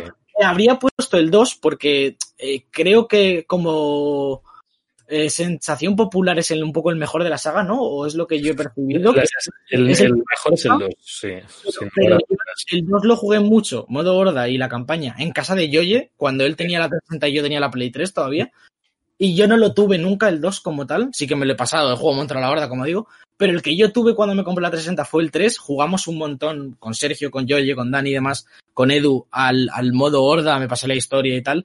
Y es un juego que le tengo un montón de cariño, de hecho es una saga que, que me gusta mucho, esos tiros viscerales, ese, esa, es- es- esa sensación tan descarada, tanta violencia, tan bien integrada. eh, De violencia. Tiene, tiene que estar aquí y, y para mí es el 3. Vale. Yo te interrumpo para decirte que también tengo el 3, pero más arriba. Lo tengo con 8 puntos. Así que me lo puedes poner por ahí un más 8.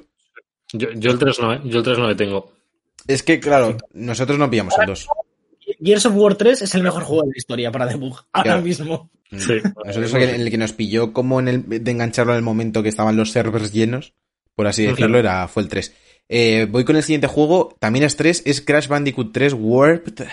Warped. yo tengo el- No, Yo tengo no, por nada ahí, mal. eh, Porque tenía el 2 también, lo jugué bastante, pero de- no sé por qué de pequeño tiraba siempre más para el 3. Me gustaba que, que tenías como un poquito más de variedad de misiones, con el tema de, de las misiones en moto, de subirte al oso y hacer que las del oso ya las hacías en el este, pero no tenías la de la muralla china, que a mí me flipaba, la de la muralla china con Coco.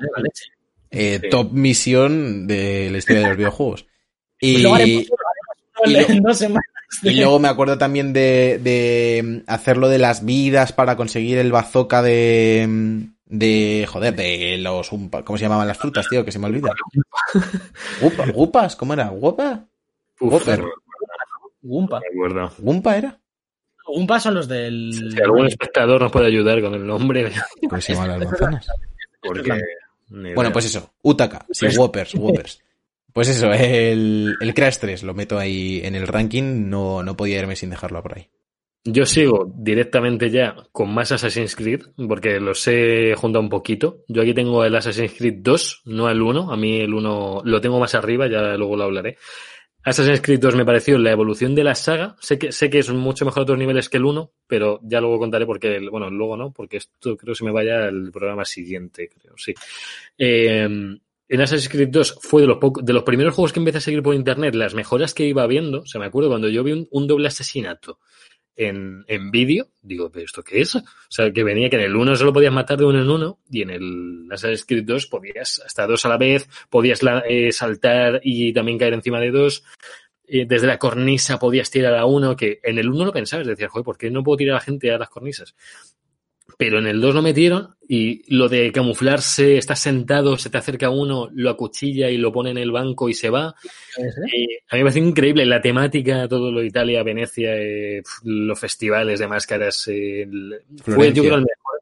Florencia. El mejor tematizado, yo creo, la mejor temática del, yo, yo creo que de todos. Eh, luego está la Hermandad, luego está por ahí el Revelations, pero la, la, la ambientación del 2 me parece increíble, pero increíble. O sea, yo, yo- bueno, la verdad es que la Hermandad también tiene muchas cosillas, pero el 2 lo, lo pongo aquí, no sé en qué número está, pero... Eh, Cinco puntos son. Cinco Y que, puntos. y que el prota a mí, Ezio, me, siempre me, me gustó. No me gusta más que Altair y no me gusta más que, que Edward Kenway de Black Flag. Es el A sí. tercer mejor protagonista para mí. O sea, me mola, pero no tanto. Ah, Para mí es el mejor protagonista. Mm, Lo- no, no voy a decir cuántos puntos le he dado porque lo tengo en el top 10 y yo creo que mejor dejarlo, ¿no? Para el siguiente programa y No, pero, pero, pero, ¿y vamos a volver a hablar del mismo juego? Mm, por hecho, le choflo ya los puntos, que son 50. Claro, Chofla, chofla los puntos, choflale ahí. claro, lo que ha hecho Sergio, si lo tienes ya. Yo- 40. yo estoy- claro. 45 puntos. puntos. Yo lo tengo en, mi, en el número 6. Hala. Ojo, eh. Pues métele los míos también, porque lo tengo en mi top 8 y son 24 puntos. No, ¿Cómo, 24. ¿Cómo le vas a tener 45 puntos si hay 30 juegos? Ah, perdón, que son 30 juegos, que son 30, perdón. Joder, 50 y me vuelvo- joder. Vale, vale, yo lo tengo en el puesto número 8. No, 7, 24 puntos. Por cierto, me, me dicen ya, me lo ha dicho Pablo por WhatsApp, frutas Gumpa son las manzanas. Sí, sí, la- lo tenemos aquí en el chat que nos lo ha puesto Vale. difícil y le he puesto yo un artículo para que leáis de la wiki de Crash Bandicoot sobre la fruta. Eh, a mí me gusta... Con- No, no, déjame, déjame una pequeña reflexión del 2. Eh, a mí he estado a punto de poner la hermandad, porque recuerdo que no me, no me sorprendió tanto como el 2, pero evolucionó lo suficiente como que para que me siguiera sorprendiendo y me gustaba mucho lo de, poner, lo de poder tener como eh, la tribu esta de asesinos que te podían ayudar en algunas misiones y eso me gustó bastante. Y, y al final he, he tirado por el 2 por ser como el que hizo el primer impacto. El 1 me gustó, Yo- pero me parecía muy repetitivo porque lo jugué ya después del 2 y lo he metido Claro, bastante es, alto. Es, es- es lo malo. Si has Claro. jugado el 2 y luego el 1, no, es que no, no es lo mismo. No tiene Ya, que ya, ver. ya, ya. Yo luego con- ya contaré en el programa que viene por qué es tan importante el 1 para mí y por qué es que en, su- en su día mm, revolucionó este estilo de juegos. Sí, sí, sí, es sí, que, sí, sí. Es que fue una locura. Ese Creed 1, nadie, nadie dice, "Ah, es que ahora se ha desvirtuado la saga. Ya, pero es que viene de unos comienzos brutales, tío. Assassin's Creed. Y sa- que, sa- que salió de, de un Prince of Persia fallido, entre Sí. comillas. justo, sí, sí, sí, sí. que yo, yo, de hecho he metido este, este 2 por lo que comentaba Sergio. Para mí, Assassin's Creed 2 y Brotherhood es un solo juego. Es decir, en mi cabeza, no Sí. sé. eh, De hecho, lo hablábamos, creo que fue la semana pasada o la anterior. que no sé qué cosas es de cuál, en cuál está la mansión, en cuál está no sé qué. La mansión es del 2, ¿eh? yo creo. Ya Luego confirmo. el 3 lo mejoraba mucho, ¿sabes? Que la- hay una línea ahí que para mí está difusa y también he puesto el 2 porque al final es el que me impactó yo cuando me compré la Play 3. Hmm. Eh, tuve el Uncharted 2, el Warfare 2 y el Assassin's Creed 2. eh, fueron los tres juegos que yo me compré con la Play eh, esas navidades y son, los tres están en mi, en mi top 10 y Sí. este 2 es, es increíble. Continúo con mi número 26 Sí. que eh, empieza a meter ya Survival Horrors, porque es probablemente mi género favorito, o uno de ellos, y hay tres, creo, en mi lista. El más bajito de todos es The Evil Within, que me parece que tiene que aparecer en, en esta lista. Que... Ojo, ojo, ojo, in- ojo intermission, ¿eh? Esto no es Dark Souls. En esta casa no, no se respeta a nadie. Eso es- no, lo que decía, de, de Evil Within, porque me parece la, la vuelta del survival horror a, a esta generación. Luego ya llegó Resident Evil 7 y lo petó. Eh, han llegado los remakes de Resident Evil 2, Resident Evil 3, etcétera, etcétera, etcétera.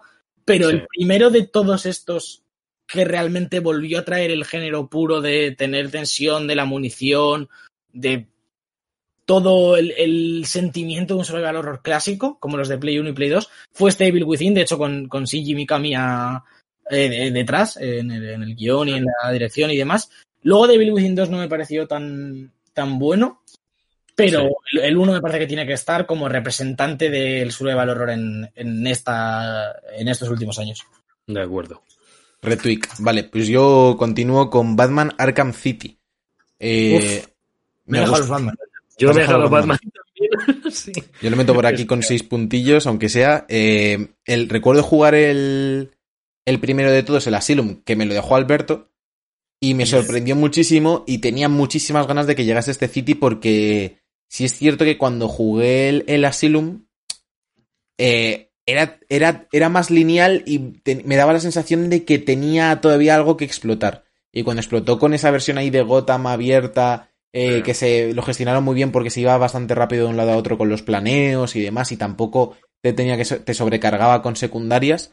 Me gustó muchísimo y y me pareció que por fin teníamos un juego de Batman a la altura del personaje. Aparte coincidió relativamente con las películas de Nolan y era un placer poder jugar a un juego de Batman bastante potente mientras veíamos posiblemente la mejor trilogía de, de Batman de, que, que habrá en la historia.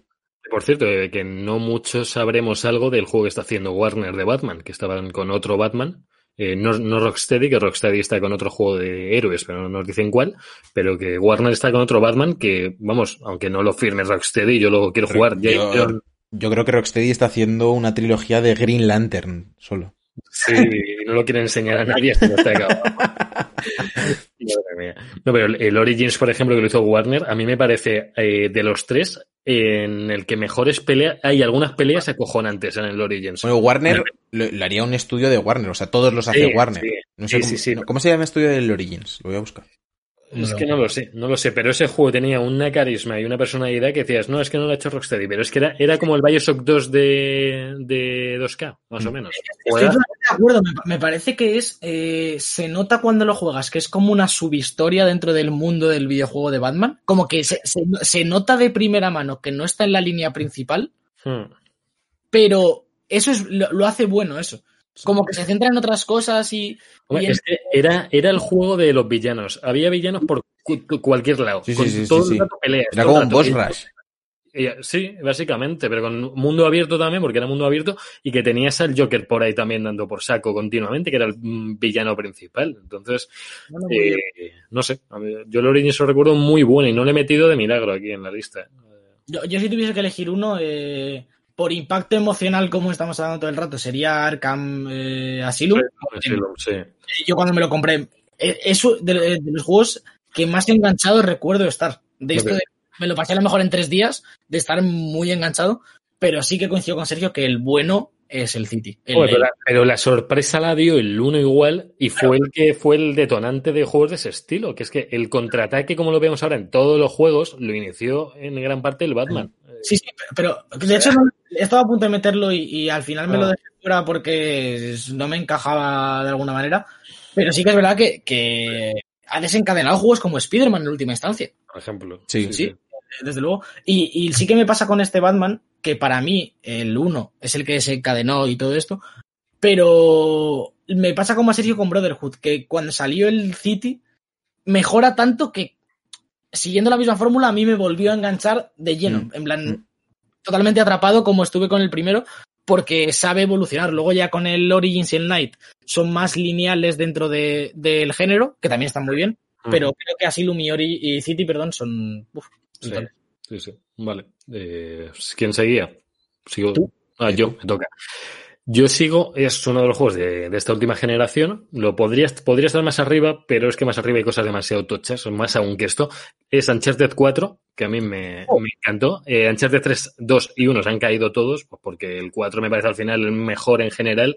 Por mucho que el 2 fuera el que empezó a mejorar la saga, empezó a meter un montón de, de escenas como muy de película, estaba muy bien hecho la escalada. A mí el 4 me parece que tiene de las mejores escenas de acción que he visto en un videojuego. La del Entonces, coche. Lo del coche es de locos. Yo, Claro. yo- yo voy a intervenir aquí ya, de ya, porque me sorprende que lo tengas tan abajo. Pensé que, el- de- pe- pensé que Uncharted, iba a estar- Uncharted como saga iba a estar en nuestros tres top 10. Y No, yo, mis puntos, para mí Uncharted 4 es top 2 mejor juego de la historia con 29 puntos. A, mí, a mí me da miedo que Javi ha dicho que tiene dos Uncharted y ha dicho primero el 4 que el otro. No, no, no, que no, he dicho que no, he dicho que no tengo más. Ah, vale, vale, vale, vale, vale. No lo has metido aquí en el 3. lo has Yo, quitado. me- yo meto, yo meto Uncharted 4 con 18 puntos en décimo... No, en, Algo. ¿en qué posición es? Decimocuarta posición creo que lo tengo.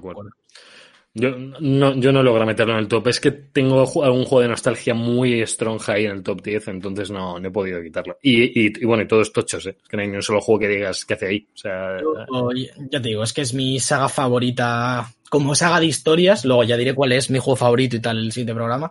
Pero como saga de historia, lo que más me gusta, eh, no me dejo un Uncharted por jugar. Eh, me enganchan todos. eh, este 4 es lo que dice Javi, mejora en todo a todos los anteriores. sí.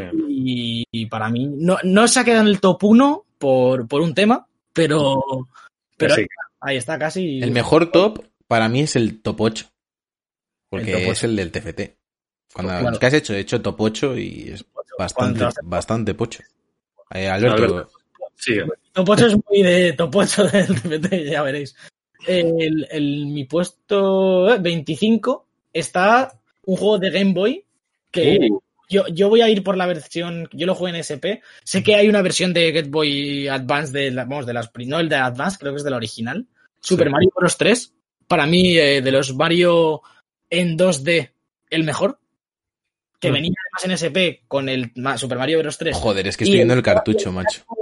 Y el que era como de, de oleadas, ¿os acordáis? Sí, sí, sí, sí, sí, sí. Que era como. Era como una evolución del Donkey Kong clásico, casi. Era como una movida rara. Los enemigos por las tuberías de los lados iban de un lado a otro y volvían a, a salir por el mismo lado, iban Brutal. cayendo. Pues eh, le eché bastantes horas de, de chavalito a este. De chavalito. De chavalito. Así que aquí, aquí queda. Vale. Reflejado. Yo es que me toca a mí, eh, toca la primera pausa. Y es que me da hasta un poco de mal rollo decir el que voy a decir, ¿eh? a ver, a ver. Se, se puede echar la gente encima, entre comillas. Chat, Pero- preparados. A- Sí, sí. a- eh, a, a las armas. 10 segunditos y, y volvemos. Un poquito de música.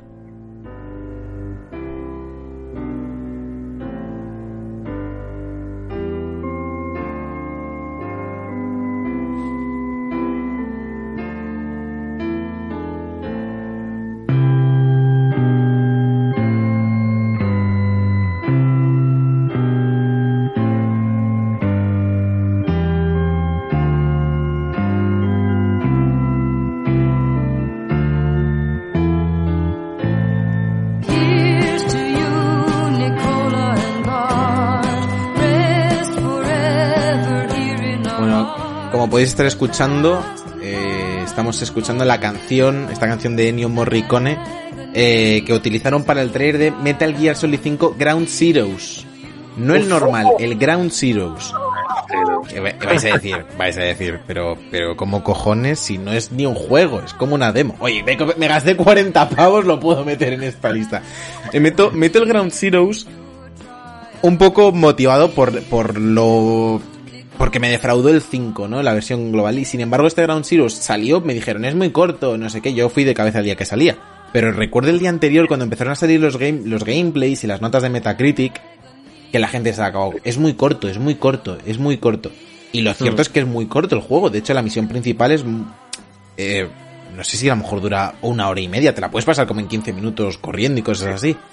Sí. Pero el valor que tuvo desde el momento en el que se anunció que me hizo jugar toda la saga hasta que me chocó a un nivel de que alguien estaba haciendo cine en formato de videojuegos con Kojima ya teniendo Mm. los medios necesarios para hacerlo, porque no tenía las limitaciones de PlayStation 2 ni PlayStation 3, aunque en esa generación ya hizo muy buen trabajo, me llegó mucho y no solo eso, sino que consiguió que aunque fuera corto, aunque me hubiese gastado 40 euros, tuviera el triple de ganas de que llegase la versión final del juego. Lo que pasa es que, por desgracia, esa versión final del juego se vio un poco mermada por la gente de, de Konami, que no le dio toda la libertad que necesitaba el señor Hideo. Así que meto este Ground Zeroes. Otro que se me ha quedado fuera, que es Death Stranding, que me cago en mi puta vida, volvamos a empezar este programa, por Dios. También se me ha, acabado- se me ha ido de Stranding, ¿eh? Es que no, no, había, no había sitio. Dale, Javi. Voy yo con una música menos eh, triste que esta. Eh, y con el mejor juego de carreras, que me vais a dar la razón, ni Dirt, ni Burnout, ni Need for Speed, ni, ni Crash Bandicoot, ni ningún otro, ni el Forza, es el juego de Nintendo DS mejor y más jugado, que es el Mario Kart de Nintendo DS, que es mágico que tiene, tiene que estar en esta lista, eh, está en, no sé, mi número 24. Eh, yo fue el primer juego que tuve con la Nintendo DS. Ese fue el juego que me la vendió, porque mi, colega el de los Takes lo jugaba conmigo alguna vez por ahí, me, me dejaba verlo, y me metió tantas ganas el juego que digo, tengo que comprar la Nintendo DS con el Mario Kart, Dejó de ser la DS y pasó a ser la tuya. La mía. no, me voy, me voy. me voy. tuya nunca más va a ser. Mario Kart DS, las mejores partidas locales que jugaba yo con mis amigos, que nos juntábamos ahí 5 o 6 y nos hacíamos unas- unos eh, Grand Prix tremendos, con unos mapas increíbles que luego han ido yendo otros juegos como de Wii U, como el de Switch, y los han ido cogiendo porque tenían mapas muy, muy buenos. Y nada, pues tiene que estar aquí, tiene que estar. Es el único juego de coches que tengo, que pensaba que no tenía ninguno, y es el único que, que voy a meter. Muy, que- muy, muy bueno, la verdad. eh, yo no, no tengo ningún Mario Kart por porque no he ido en esa dirección, ¿no? De juegos multi. No he tirado mucho por Nintendo, la verdad, pero sí que es verdad que tiene Mm. que estar. Que tiene que estar en, en esta lista un Mario Kart o, o en su defecto un Mario Tennis, Super Smash. Tiene que haber representación de este tipo de juegos y Mario Kart de este. Creo que todos los que estamos en el chat y los que estamos aquí, poco o mucho hemos jugado. Y a mí, y eso que Mario, se me han caído Mario Tennis, se me ha caído Mario Party, se me han caído, y eso de Mario Tennis me encanta. Pero, Sí, pero Mario el- Kart. Sí, no, no, pero a mí el tenis me, me flipa, los juegos de Nintendo me hacen increíbles, ¿eh? Y, y no lo he puesto de milagro, o sea, me, me gusta un montón. Pero bueno, este Mario Kart fue, significó mucho más que el Mario Tennis, realmente. Yo en mi puesto 24 he metido uno que hasta el último minuto he estado dudando. De hecho, ahora mismo digo, lo saco, meto de Stranding. Voy a mantenerme con mi lista original. Y es Horizon Zero Dawn. Es un juego que me gusta muchísimo. Que me parece en cierta medida no arriesgado, tampoco es la palabra a lo mejor porque es más o menos clasicote. Pero sí una nueva IP de, de guerrilla después de Killzone, otra línea totalmente distinta de lo que venían a hacer. Eh, uno de los mejores juegos de los que mejor se vende toda la generación, sin duda, es de locos gráficamente. Y, y la idea me parece increíble, la idea de los robots, eh, de los puntos débiles, de, de la civilización prehistórica en el futuro. No sé, me encanta a nivel de historia, a nivel jugabilidad, a nivel mundo. Y creo, lo he dicho desde hace, vamos, desde prácticamente que salió, que Horizon Zero Dawn 2 va a ser de los mejores juegos, va a ser un Uncharted 2. El, la mejora de la fórmula al Mm. extremo. Y para mí el Sí. potencial y, y las horas que le he echado también, lo bien que me lo pasé, lo hacen que esté aquí arriba. Sí, nos dice por aquí Ithil que para él fue una decepción. Y a- para mí también. El, o sea, no fue una decepción a nivel juego. O sea, el juego está muy bien. Pero Sí. sí. que se me quedó como un poco plano. O sea, me gustaba mucho, pero me pareció excesivamente genérico. Y me esperaba algo más, lo que luego viví con Hellblade, a lo mejor, como un personaje un poquito. Me, me resultaba más interesante el personaje. Y, pero está muy bien. O sea, a la gente le flipó gráficamente pepinazo. Pero a mí Sí. yo también voy en esa línea un poco. Es lo que he comentado ahora mismo, sí que yo, que me encanta y, y es de mis juegos favoritos de esta generación, veo, le veo que hay potencial en algunas partes que no saque y por eso pienso que el 2 va a ser tan bueno y, y lo pienso muy firmemente, pero aún así este, este primero por... Sin, creo que no tiene expectativas de ser un, una innovación tremenda, pero aún así es súper divertido y yo, vamos, me lo pasé espectacular. A mí también este rollo de mini, que cada enemigo sea como un mini boss, me. Ya sabéis que a mí el tema peleas con jefes y tal me gusta mucho. Y bueno, pues también tiene ese punto en mí. Vale. A ese sí. punto en mí. Eh, yo paso ya a los nueve puntos. El número 20 22, si no me equivoco. 23. 23. Joder, qué movida tengo yo aquí en el Excel. En fin. Eh, El de los nueve puntos, en resumen. Eh, he metido Bloodborne. eh, que lo he jugado aquí en stream. Recién, recientito acabado de esta semana. Son 8 puntos, no 9. ¿no? No, ah, el no, es 8 que es el ocho- Gears. Por eso Oh, te pues decía. deberíamos, saltarte, deberíamos saltarte para, no, para ir todos en orden, ¿no? Porque si no se va a descuadrar esto. ahora. Bueno, también tienes razón. Bueno, ponme Pero el. Bloodborne, ponme el Bloodborne y me callo, ya que lo he dicho. Sí, y te saltamos en la siguiente ronda. Eh, meto Es que este si no a Bueno, vale. vale, vale, vale. Se lo he pillado. A la siguiente me callo, vale. Oye, Sergio. Eh, meto Bloodborne eh, con esos nueve puntos. Aunque he de decir que, que podía haber metido Dark Souls 3 eh, indistintivamente aquí. Eh, porque no, indistintivamente o indistintamente, yo qué sé. Eh, me ha gustado muchísimo, pero sí que son, o sea, son experiencias que me han resultado similares, aunque no lo juegas en stream con Yoye y el otro mm, solo en mi casa. Pero me han gustado por igual y los concibo como el mismo juego prácticamente. Eh, son evoluciones, tienen jugabilidad diferente. Obviamente eh, la temática es diferente y la historia, pero me resultaba un poco extraño meter a lo mejor eh, otro Dark Souls porque los, los he entendido casi como la misma experiencia, por así decirlo. Se me ha hecho un poco plano el final, se me ha hecho demasiado fácil. Has jugado de lo, lo más cercano a jugar un cooperativo, un Souls. O sea, Ojo, eh, ojo, ojo. hablar por Discord con alguien para ti es lo más cercano. bueno, te ha dado muchas pistas. Entonces Podía haber como- invocado. Bueno, me ha dado muchas pistas y me ha, jod- me ha dado muchas muertes ese cabrón, eh. Es que vaya coach, es que el que haya, el que haya visto la serie He hecho muchas veces la de yo creo que esto era aquí, ah, no, que hay un agujero. Y luego, y luego cuando ya he muerto cuatro veces, de decirme, aquí en Elite Guías pone, pero como que, el- o sea, o sea, yo no tengo aquí a un coach para que me lea Elite Guías, tío. El- te ha pasado el juego 25 veces y luego ha tirado de liteguías, ¿eh? Pero se- lo que me ha faltado con Bloodborne, eh, que sí tuve en, Dar- en Dark Souls 3, fue ese rey sin nombre, tío. Ese jefe de, de superación personal, de esto me lo saco yo, porque aquí es que el- desde, no sé, es que a lo mejor en los últimos seis episodios, no sé si he tenido 12 muertes, 13 muertes. Joder. Fly. He ido flying, sí. Y no sé, no sé realmente por qué. En mi lista se va a ver bastante, bastante más From Software todavía, así Bien, que bien. tú no has visto Dark Souls, pero yo tengo varios por ahí, así que guay. Venga, Javi, dale tú a los 8 puntos. Vamos a hacer un poco la regresión. Hablando de juegos oscuros y de vísceras, que no es Bloodborne, es mm, un juegazo como Gears of War 1, que yo lo tengo aquí, está lejos del top 15, pero tenía que estar. A mí fue otro de los juegos que me vendió la 360 junto con GTA 4, Bioshock, que en su día era exclusivo de 360 también. Eh, el Gears of War 1 tiene que estar. O sea, mm, em, ya os lo voy adelantando, el 2 también está, eh, porque de, de hecho sí está, ¿no? Está, está. Está. Sí, no, no es spoiler, pero es que estará, ya lo veréis dónde. Eh, fue juegazo. En su día la jugabilidad nos parecía genial. Ahora lo podemos comparar con el 2 o el 3 o el 4 o el 5 y claro, la jugabilidad es más tosca. Sacaron un remaster, una sí, fue un remaster que estaba muy bien, que yo me lo empecé con mi colega de los Tales y, y iba genial. O sea, iba pues con la misma jugabilidad de los anteriores, pero con, los, pero con mejores gráficos y mejor jugabilidad. Es un juego que rinde peor en PC que el Gears 5. Te Joder. lo juro por Dios. Es una, no sé por qué, va a pedos. Ya, ya, que es extraño. Yo no sé. Yo no. Este juego se le marcó una tendencia de las coberturas que en otros juegos las habríamos visto. Imagino Metal Gear, por ejemplo, Metal Gear Solid 2 ya metía pues, esas coberturas. O... Pero es que en este eran las. ¿Qué? ¿Qué? ¿Mi qué? Me acaba de petar la cabeza. Me acaba de petar la cabeza. ¿Me has comparado las coberturas del Gears con Metal Gear Solid 2? Lo ha hecho, lo ha hecho. Lo he no. He visto que las habíamos visto antes, eh, mucho antes, que no han inventado Pero- nada nuevo. Pero no en Metal Gear Solid 2, ¿eh? Por ahí no. Yo, es que- Yo es que la recuerdo muy mal. Yo me, yo me frotaba con la esquina y esquineaba. Porque, Te puedes esquinear en Metal Gear, pero no te puedes eh, apalancar ahí, disparar sin mirar con la motosierra y saltarla. No, no. No, no, que digo, pero que no han inventado las coberturas, digo. O sea, que Hombre, claro. inventaron. Inventaron las coberturas imantadas por el imán. Eso sí, eso sí, eso sí. Lo, lo único, lo único que he criticado, Javi, es el, el juego que has elegido para poner de ejemplo de cobertura de shooter. Es el primero que me ha venido a la cabeza, tío.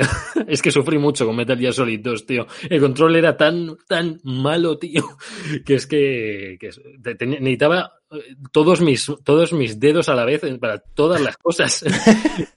Una frase que puedes utilizar tanto en los videojuegos como en el sexo, ¿eh, Javier? Sí, eso, hombre, no hace falta usar todos en lo otro, ¿vale? Vale. Eh, sigamos, Alberto. Eh, yo en- con ocho puntos he puesto otro de estos de full feelings, porque lo comentaba antes en las noticias, es Mafia 2, que a mí me, me, me encantó y le tengo ahora muchísimas ganas de rejugarlo. Y otro de esos que, que te compras con relativas expectativas sin saber de qué va la vaina y... y te Sí, me acuerdo que te lo compraste en el rastro. Joder. ¿Sí? Pues yo no me acuerdo de eso. Joder. Te, compraste tú el Mafia 2 y me- eh, nuevos, encima, en un sitio en el rastro que, que venden juegos de Play sin abrir. Te compraste El, el Mafia 2 y yo me, yo me compré los dos Killzone. Joder. Mejor Sí, sí. Sergio, ahí he elegido mejor Sergio, lo siento. A mí el Mafia 2 he de decir que me gusta mucho, pero no le tengo tantas ganas al remake porque, porque lo he jugado hace cuestión de año y medio en, en PC y, Sí. y no he envejecido todo lo mal que, que pensaba. Está bastante solo bien. Como, como Gran Theft Auto meets. El Padrino, porque el juego del Padrino este nunca lo intenté jugar una vez, pero había que bajárselo ilegal y cosas así y nunca lo jugué. Me parece que es lo más cercano a entre comillas El Padrino que tenemos en videojuego. Yo recuerdo la jugabilidad del Mafia 2 en su día, jugándolo cuando estaba, porque creo que jugué una demo de estas que venían disco, no sé qué jugué, o, o- o tenía Había demo, también. había demo en Play 3. Pues puede ser que jugara la demo, jugara el... la- Sí, puede ser que sí. Me pareció que la jugabilidad ya era antigua para el, el momento en el que estaba. O sea, me parecía tosco, molesto, era- iba muy raro. eh, yo, vamos, no, no me gustó nada. No, Había juegos que iban mejor. Me ha sorprendido eso porque eso, o sea, lo jugué hace poco y no, no, no recuerdo nada de... Que a Yo lo lo mejor luego lo estaba jugando y estaba cagándome en el juego, pero... Lo comparaba en su día con juegos como Sniper Elite, que yo jugué a los antiguos de Play 2, y, y la jugabilidad en Sniper Elite era bastante mejor que la que tenía el Mafia, tío. Yo es que el Mafia 2, de verdad, lo cogí más raro, digo, esto no lo toco ni con un palo. Es un juego que me gusta mucho porque me parece el claro ejemplo del sandbox, pero no. Es decir, que, que es mundo abierto, que tienes eh, varias cosas que hacer, pero al final no te distrae con tonterías. Vas a pincho a la principal y luego Sí. tienes tiendas de ropa, tiendas de armas en las que tú vas mejorando tu personaje y demás. Y, y yo me perdía un montón en hacer pues persecuciones de policía y cosas así. Pero luego lo que el juego te ofrece al final es ir a la principal y, y no te come demasiadas horas y a mí eso también lo agradezco bastante. Sí, sí, sí. sí. Sí, Así sí. que, Javi, repites tú para ahora saltar a Sergio, que está Vale. castigado. ¿no? Castigado. no puede hablar. Castigo. Me vuelvo a la nostalgia, me vuelvo a lo que para mí fue el mejor FIFA. Eh, he metido un FIFA, sí. ¡Ojo! No voy a meter el primer FIFA que jugué, fue el 97, que tenía para jugar en fútbol sala, que era increíble, el FIFA 97, lo jugué en ordenador, pero no, la nostalgia me viene aún más con la PS1 y con el FIFA 2003, que era el que salía en la portada de Davis. Eh, salía Davis, salía Geeks y salía Roberto Carlos, que no, no se me olvida. Eh, el FIFA 2003 en esa PS1 que lo jugué en un verano en Murcia en casa de mis abuelos, en, en la playa, eh, que jugaban todos los chavales al FIFA y yo me quedaba ahí jugando más tiempo. Se iba todo el mundo a la piscina y yo me quedaba jugando al FIFA. Eh, Eh, wow, eh, no sé si eso es tan bueno como parece. que yo, yo, yo lo que te iba a decir era que me sorprende porque yo deben ser coetáneos, aunque lo- el Pro como iba por número no coincidía con los años, si no me acuerdo hasta que lo cuadraron. Sí. Eh, yo recuerdo el, el Pro 3 de Sí. petarme la cabeza con Colina el árbitro en la portada naranja de verdad. decir esto es la vida. Y, y- y en ese momento ahí empezó la jerarquía del, del Pro, ¿eh? Todo, ese- todo esto es antes del Pro. ¿eh? El FIFA 2003 todavía no estaba el Pro. Eh, estoy Hombre, casi seguro. O había Pro alguno hay muy- desde el 99, creo. Sí, pero No no me de qué año es el Pro, sí, porque el, el Pro 3 a lo mejor es de 2004 o algo así. Por ahí. Sí, de hecho es de Play 2, ¿no? El Pro 3. ¿no? Eh, sí, es de, es de Play 2. De 2003. Es, el- es- es del, Vale, es del año siguiente entonces, ¿no? Porque este saldría en septiembre del 2002, el que tú dices, pues este es del año Sí. siguiente. Claro, claro, claro. Pues justo. Pues juegazo el 3, ¿eh? el, El 2003 era genial, o sea, pero genial, ¿eh? a mí me, me encantó. De hecho, luego salté a la PSP, salté al 2005, creo que me venía con el 2005 en la PSP, y luego en la PS Vita, me la- que la- me la- ambas me las compraron mis padres, en que a mí me encantaban las portátiles, era, era juego de retrete, era juego de ir al trono. Y Javi tiene unos juegos de trono que... Juegos de tronos hay un montón. Y tendremos que hacer una sección que se llama Juegos de Tronos, pero no de la serie. Ojo, ojo, me parece bien, ¿eh? Yo, vamos, creo que todo el mundo ha cogido alguna portátil o el móvil. Juegos de o- Tronos, me ha gustado Javier, macho, ya me quedo ahí, ¿eh? Madre mía, vale, me gusta, me gusta. Se quedará, se quedará para el siguiente, después de que acabemos ya el siguiente programa este, habrá, habrá seccioncita que yo, yo me animo, me animo a hacerla con vosotros. A mí Me gustaría mucho que esa fuese una sección que tiene una cabecera, dices el título de un juego y se cierra la sección en plan sin ningún tipo de explicación. Rollo, ya está. música, épica de Juego de Tronos, Juegos de Tronos. Y dice Javi, eh, el FIFA 3. Y se cierra la sección. Ya Y está. ya está, y cada uno que interpreta. Eso, eso, eso, Javi, lo hablamos luego. Luego lo hablamos. Y luego el otro juego de FIFA que me vino con la PS Vita, que imagínate, la PS Vita de repente aparece furtivamente en mi habitación, como regalo, no sé si fue de cumpleaños o de qué, no me acuerdo bien, y venía con el FIFA 2008. Eh, yo tanto el 2008 como el 2005 fueron 2005-2003 fueron juegos que los tengo ahí en, en la retina. Ahora estoy, ahora estoy dudando si era el 2010, fíjate, el de la Yo creo que es el 10, ¿eh? El 8 yo creo que... El, ah, estoy dudando si el de PSP era 2005 y luego la PS Vita iba con el Espérate, 2010. espérate, o más, ¿eh? Yo es que recuerdo, yo compré la PS Vita de salida y yo el Pro 11 lo jugué en la, en la PSP. El primero de PS Vita creo Es que el es el 12. 12. ¿El, el 12 fue el primero de PS Puede ser, puede ser, sí, sí, sí, sí, sí. Sí, sí, sí, sí, justo. 12, 13, 14, 15. La portada sé cuál es. A ver. 12, tre- en, la, en la portada salen eh, Piqué y Xavi Alonso. Piqué Uy, Xavi no, no, no, no, este No, pero la portada en PS Vita no era así, ¿eh? No, no, no. A ti te, traje- te trajeron el Fofi, el Fofi 2010 y te Ah, hay, flipó. hay otra, hay- hay otra portada con, hay otra portada con Rooney y otro señor que no sé quién coño es. A ver, espérate, voy a buscar yo eso. ¿Cuál fue el primer? eh, no, es que el primer FIFA es el FIFA Fútbol, que ese es el que tuve yo en la Vita, cierto. Oye, oye, oye, a ver, a ver. a ver. Está Piqué y Xavi Alonso, sí, sí, es cierto. Que quedan como siete juegos No, todavía. pero, pero que también te digo que lo del FIFA Fútbol eh, es, el, es el nombre de de los países en los que no hay FIFA numerado. O sea, ¿no? ¿no? ¿Sí? Bueno, no lo sé, no lo sé. Yo que sé, No, sería... No, vale, vale, sería esto, sí, sí. No, no sé Estoy- estoy En los países, a ver, en los países que FIFA numerado me refiero que creo que en Estados Unidos en el- la portada del juego todos los años pone FIFA. No, me, le- me estoy inventando. Ya, No, ya me lo he inventado. Voy a seguir con mis nueve puntos. No, Me lo he inventado. tío, ya lo sé, el, el de, que me vino con el de PSP era el 2008, confirmado. FIFA 2008. Pues es que estabas hablando de la PS Vita, bro. Broski. Ya, pero, pero que quiero saber cuál era de cada uno. Y salía Ramos y Ronaldinho en el- la portada. Ya, ahora sí, ahora sí. No, no me esperaba este giro de Javi 10 minutos hablando de FIFA.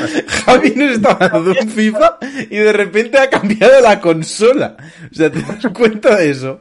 Pero yo juego un huevo a FIFA, no sabéis, a mí me encanta. No sé me La portada no la mirabas, eh. La Mi- portada. mis nueve puntos Sí. para Bioshock Infinite. El único Bioshock que hay en mi lista. Joder, que es el Eh, siguiente que tengo yo, macho. Es que me lo estáis quitando. Me he debatido entre el 1 y el Infinite, que para mí son eh, los que más me han gustado.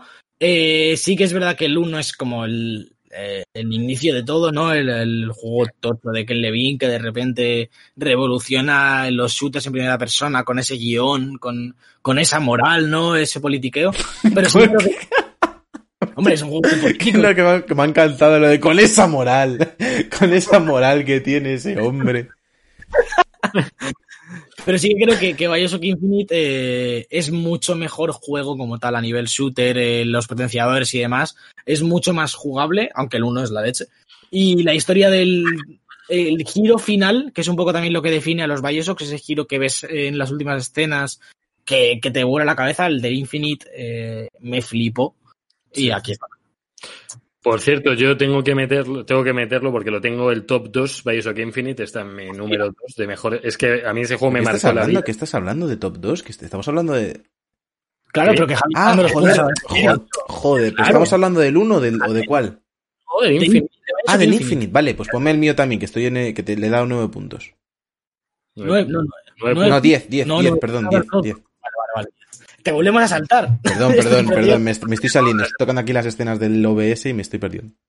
Yo lo tengo en el top 2 eh, después de. Lo tengo en mi, en mi podio, o sea, es que es, eh, es un juegazo. O sea, Es que creo que sé cuál es el uno de Javi.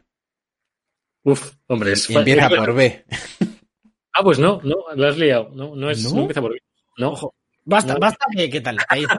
¿y ¿Por Ya D? lo ya lo, tampoco. ya lo ¿Por. H? H, H, H, gente Heaven. Vale, vale. Ya lo verás. Los- De hecho, los habéis saltado demasiado pronto, merecen mejor puesto, nos comentan en el chat. Sí, sí, para, para mí eh, están aquí porque lo que hay por encima me gusta más, pero ya Javi le ha- los ha puesto en su sitio como todos confiábamos en su top 2. Hombre. Eh, continúa tú, volvemos a saltar a Sergio porque no hace más que adelantarse a la carrera. Continúo yo, no continúas tú. Eh, No, eh, No, acabo de decir no, yo no. que estaría Ah, vale, vale, pero- vale, Vale, pues yo me voy al que empieza por B, que fue uno de los juegos que me, que me, me- me marcó desde pequeño, desde, bueno, pequeño, estaba en bachiller creo, fue el Borderlands 1, que me parece juegazo, me parece un, eh, el primer eh, shooter looter de, la, de todas las generaciones. Ya existía el- lo de las rarezas con juegos en World of Warcraft, en Diablo, en otros juegos, pero fue el primero en llevarlo a un shooter, en llevarlo a las armas, en llevar ese toque aleatorio a que te salían armas distintas en, en su día, mi colega el de los Steels, que es que está metido en todas mis historias estas, eh, él tenía la 360 pirata y se lo bajó justo esa semana antes de que yo lo pudiera comprar y ya me, y me contaba cosas, ya me empezaba a contar, oye, mira esto, lo otro, mira cómo mola. Y yo ya, lo seguía por internet, el Borderlands, que de hecho tuvo un cambio de aspecto bastante gordo porque no iba a ser cel shading, iba a ser unos gráficos a lo mejor realistas, pero que para la época iba a ser un poco cutrillo y optaron por el cel shading y fue la mejor, lo mejor que han podido hacer el- ha sido una seña de identidad de la saga durante estos cuatro o cinco juegos de Borderlands que hay. Entonces, eh, Desde luego. vamos, yo, ay, por- ay, me dejo el Tears from Borderlands, tío. Ay, Dios. Bueno, es un pepinazo ese juego. Ahí lo dejo. Yo en, en mi puesto número 21, eh, a, a nivel de ese Borderlands, yo tengo otro survival horror que, como comentaba antes, Resident Evil 2, eh, tanto el original de Play 1, que fue el primero que jugué, que ya conté alguna vez la historia de cómo me atascaba porque no sabía de qué iba la vaina y tal, como este último remake, que me parece que lo adapta perfectamente. Eh, bueno, pues más aparición de survival horror, mi, mi género fetiche. Pues Sí. seguimos con más survival horror porque el siguiente que tengo yo es el Resident Evil 7. Porque me, me gustó muchísimo cómo adaptó eh, esas mecánicas de amnesia, Outlast, de ese terror low cost eh, en tema de desarrollo. Eh, cómo lo adaptó una franquicia como Resident Evil, cómo aprovecharon para relanzar la franquicia después de, del fracaso, al menos a nivel de crítica popular, del 6. Y, y me enganchó y ahora estoy que no cago con que salga el 8. El Village, ese V palito, palito, palito, palito. El Village. Ese era para pl- nueva generación, imagino ya, ¿no? Supongo, supongo, vamos. Sí, Ya sí. no da tiempo. A ver. Sí, sí, sí. Vale. ¿Sigo yo otra vez? Sí, Sí, sí. Estoy hablando tanto yo. Vale. Me voy a uno de los mejores shooters de la historia, aunque para Sergio Alberto hay otro, pero para mí es Modern Warfare 3, que tiene que estar en este top. Está a lo mejor muy abajo, pero es que, de verdad, que es que lo que hay arriba es muy, muy alto. Está muy alto. Entonces, no, sí, está. podría- sí, bueno, no está mal. Modern Warfare 3, yo fue el multijugador que más he jugado nunca. La historia me encantó, para, además, para culminar la saga, pero el multi me pareció increíble. No sé si llegué a octavo prestigio o no, o séptimo prestigio. Los mapas eran geniales todos, no había ningún mapa que dijeras, hoy menuda mierda, como nos pasa en el Modern Warfare nuevo, que yo hay algunos que digo menuda mierda directamente, porque es que digo, me da una pereza jugar aquí impresionante. Piccadilly, por ejemplo, me parece nefasto como mapa. Un mapa con 2000 ¿Cómo, cómo hemos acabado criticando al nuevo? Pues porque. porque A, ver, a, mí, bueno, a, mí, a mí es que me pasa, o sea, yo ahí le empecé a ver las costuras, tanto en términos de historia como de mapas. Eh, bueno, de mapas y de feeling del multijugador. Y me quemó bastante el 3. A mí es que el feeling del, del 3 me pareció el mejor de todos. He jugado los 3 y, y bastante. Y el feeling con cómo se movía, disparando, moviendo tal, ha sido el mejor, con, sin duda. Y el que más se acerca al Modern Warfare nuevo para mí, junto con el 2 y. O sea, está de contramedias del 2 y el 3, el nuevo. Una mezcla entre lo mejor del 2, lo mejor del 3 es el nuevo Modern Warfare a nivel jugable, que ahí no tengo ninguna pega con él. De hecho, se ha quedado fuera por, por- porque no me pasa ni la historia, además. O sea, No gana ni un gulag. No, un gulag no, pero partidas normales he hecho partidazas muy, muy, muy gordas. Warzone, ojo, ¿eh? Yo en mi puesto número 20 tengo un Metroidvania, eh, en honor a, a Backside la semana pasada. Eh, Yo metí aquí Hollow Knight, uno de los mejores juegos de los últimos años, probablemente el, para mí el mejor Metroidvania de la historia. Eh, adapta todo lo que es las mecánicas clásicas de Castlevania, de Metroid, eh, todo ese tipo de juegos, eh, a coger cosillas de Dark Souls, de perder eh, almas, ¿no? Perder eh, la moneda, etcétera, que le dan una pequeña vuelta al género, además de que gráficamente es increíble. Recordemos que es un juego super indie hecho por eh, Team Cherry, que bueno, ahora están montos en el dólar, obviamente, pero cuando salió esto, ¿no? Y el, el control es eh, increíble, cada, cada acción es súper responsivo, el juego funciona genial. Todo el mundo que es fan del género lo dice y es un juego que hace mucho que no juego, que tengo que volver a jugar, pero es, está muy arriba porque realmente yo creo que lo merece. A mí me sorprende que le hayas puesto tan arriba, este tío, la verdad. O sea, me, o sea, me, me parece un juegazo, pero, pero joder, por encima de Gears of War 3, por ejemplo. Termino el Es que- significado y eso. Claro, en términos de significado a lo mejor pasa más desapercibido, pero es que marca mucho su género. Un, un género que estaba más o menos muerto. Realmente no tenemos muchos juegos de este estilo. A lo mejor Ori es el otro eh, representante hoy en día. Pero es que Hollow Knight le pega tantas vueltas a Ori por tantas, tantos sitios diferentes, entiende mucho mejor el género, entiende mejor de dónde viene, entiende lo que se busca hoy en día, no se queda estancado, porque luego tenemos el Bloodstain eh, por el propio Galaxy en estos eh, hace un par de años, creo que salió el año pasado, que todavía no he jugado, pero por lo que he visto, se estanca mucho más en lo que era Castlevania y no intenta evolucionar. Eh, Hollow Knight va hacia adelante todo el rato y coge de aquí y de allá para, para hacer un juego que es totalmente brillante. Eh, es un juego que probablemente sea un, si no es un 9,8 o un 10 de juego, no hace casi nada mal. Juegazo. Eh, Sí. Yo voy con otra demo, pero Vale. también es de Kojima. Es PT. Para mí, el, lo he puesto muy seguidito de Resident Evil 7 porque para mí PT es como juego de terror el mejor de la historia. Como experiencia inmersiva de terror, yo no he tenido otra cosa como PT, que- el, el shock de cómo conmocionó al mundo eh, así anunciándolo de repente de jugarlo, ya está en la qué mierdas es esto, que si, no, que si te lo pasas porque das cuatro vueltas se abre la puerta y ves el trailer de Silent Hills, que si hay que dar 15 vueltas, que si mira el reloj y luego mira la pared y van a saliendo las letras, como experiencia me encantó y recuerdo estar cagado de miedo, me re- recuerdo estar en Londres cuando lo anunciaron, volver a casa, bajarlo corriendo y acojonarme yo solo en, en la habitación y, y para mí como experiencia lo mejor de terror, una pena que parece que no vamos a ver finalmente el Silent Hills en el que se iba a convertir, al menos de momento. Bueno, veremos Kojima qué hace, que Mm. nunca se sabe por dónde puede tirar y a lo mejor vuelve a... No es ese mismo, pero hace otro con otra... No, no lo descartaría para nada. Ah, o sea, sí, sí. Vale, yo voy a seguir. Creo, a mí solo me quedan cuatro juegos. No sé cómo estábamos haciendo el top, pero Estamos en el 19, deberían quedarte 5. no, no, contando el... Ah, bueno, no, el, el 15 se mete en el siguiente programa, claro.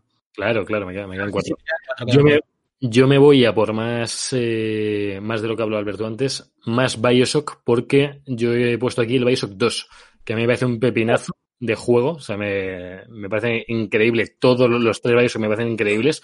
Y el 2, ya lo hemos hablado muchas veces, si no hubiera salido el 1, habría sido eh, una locura, una animalada el Bioshock 2.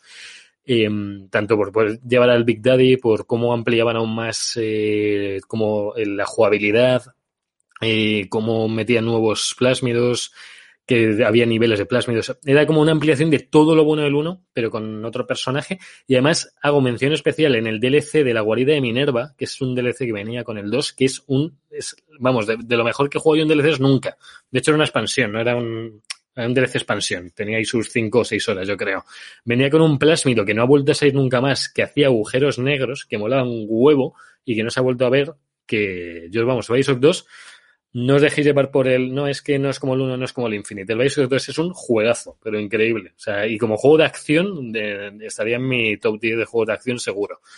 Así que ahí lo, ahí lo dejo. Juegazo. Yo, yo me voy de, de acción a, a aventura. Decía Javi que no había metido ningún Pokémon, que se No. le había olvidado Pokémon Aro, y que tanto le gusta. Yo sí que metí un Pokémon porque es de esos juegos que me venían con la consola, eh, que hablamos mucho, eh, la Play, la PSP me venía con el FIFA, no sé qué. A mí, con la Game Boy SP, me venía el Pokémon Zafiro, de ese yo tenía la, la, Game Boy azul. Del Tenía Pokémon la Zafiro. roja de Groudon, macho, era tu archirrival.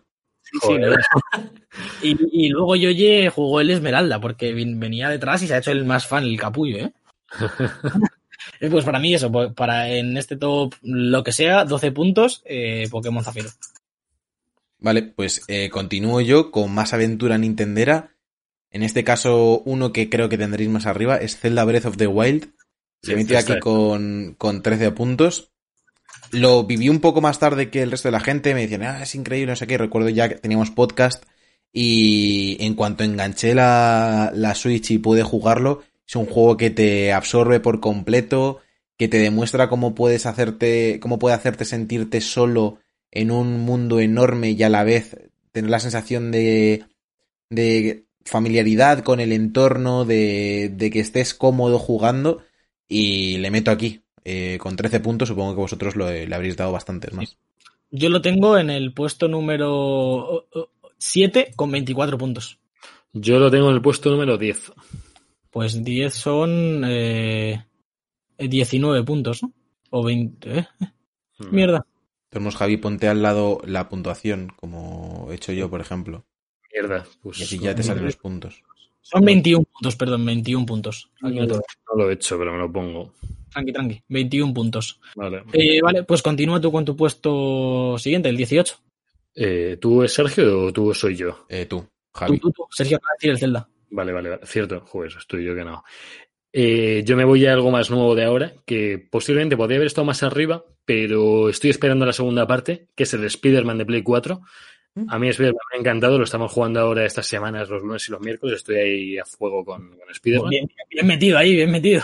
Sí, sí, sí, Spider-Man tenía, tenía que meterlo. Mm, hago mención especial al, ult- al Ultimate Spider-Man que me hacía un pepino, que salió en Play 2 en GameCube, me parece increíble el juego, que fue el que me animó aún más.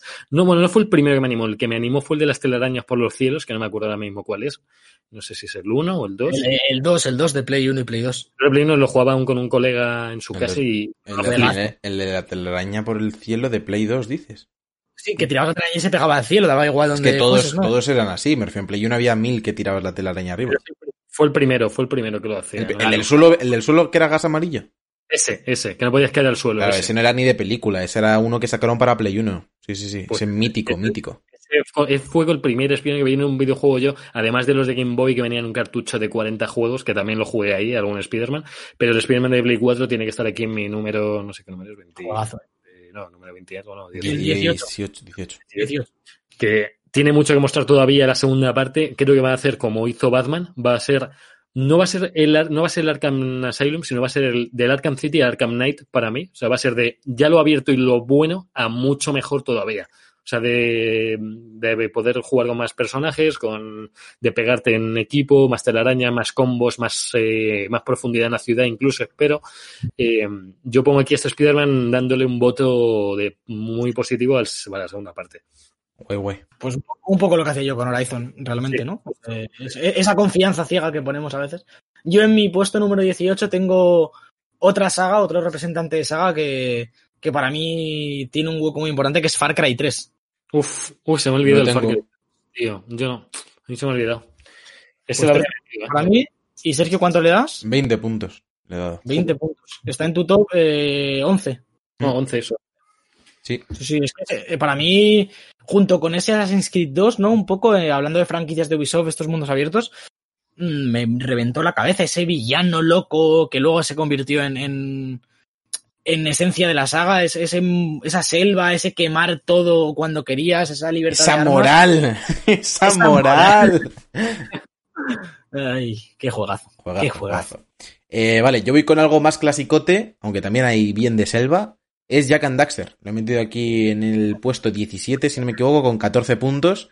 Eh, Yo en el momento no sabía ni quiénes eran los de Naughty Dog ni demás. No sabía que eran los creadores del Crash. Y de repente me llega un juego a las manos que tenía lo bueno del Crash que había vivido de las plataformas y demás, con un sistema de combate así medio guay, con el tema de los ecos, esto del eco verde, del eco oscuro, la misión de los pájaros, el coger los huevos, el no te metas en el agua que hay tiburones, el mundo abierto y me Sí. reventó la cabeza por completo. Aparte lo jugué varias veces, eh, una de ellas ocasionada porque borré el archivo de guardado que tenía mi padre Entonces, sí. em, eh, cuando estaba al final. Y, y lo tengo, lo guardo con muchísimo cariño. Aparte lo jugué hace poco porque lo regalaron, si no me equivoco, con. eh, no me acuerdo con qué juego eh, reservado. No me acuerdo si era con el DLC de Uncharted, el de los Legacy. Sí. Sí, Eh, con este, justo. Con el DLC, ¿no? Eh, pues lo jugué hace poco en PlayStation 4, que lo han rescalado. Y lo cierto es que estoy deseando que saquen un remake, que le metan un poquito más de, chicha a los gráficos, porque es un juegazo completamente disfrutable a día de hoy. Vale, vamos a ir a por mis dos últimos juegos. Eh, Yo aquí meto Red Dead Redemption 1, no el 2. De hecho, el 2 no está en mi top, no, no lo he metido. A mí el 1 me impactó muchísimo más de lo que me ha impactado el 2, dentro de lo que además ni me he pasado, porque no me ha pasado el juego. El 1 tiene uno de los mejores finales que he visto yo en un videojuego nunca. El final y el epílogo, ¿el epílogo? No, sí, ¿no? El epílogo era increíble también. De México, ¿no? Sí, sí, sí, sí. Eh, bueno. no, no quiero contar nada por si nadie, alguien no lo haya Ya. visto, La, pero... escena de México, la escena de México es icónica, la llegada. Es que ese final y ese juego y toda la historia, toda la trama, además de lo bien que está ambientado, lo, lo del el tema caballos, que en- ya en esa época estaba genial hecho el caballo en Red Dead, y que te lo podían matar además, y podía, venía un puma, que eran los más mamones del oeste, y te lo, te lo mataban. Pero Red Dead 1 tiene esta talla, además John Marston es un personajón que, que además mm, me gusta tanto como Arthur Morgan, Arthur Morgan también mola un montón, pero es que John Marston tiene, no sé, tiene otras cualidades.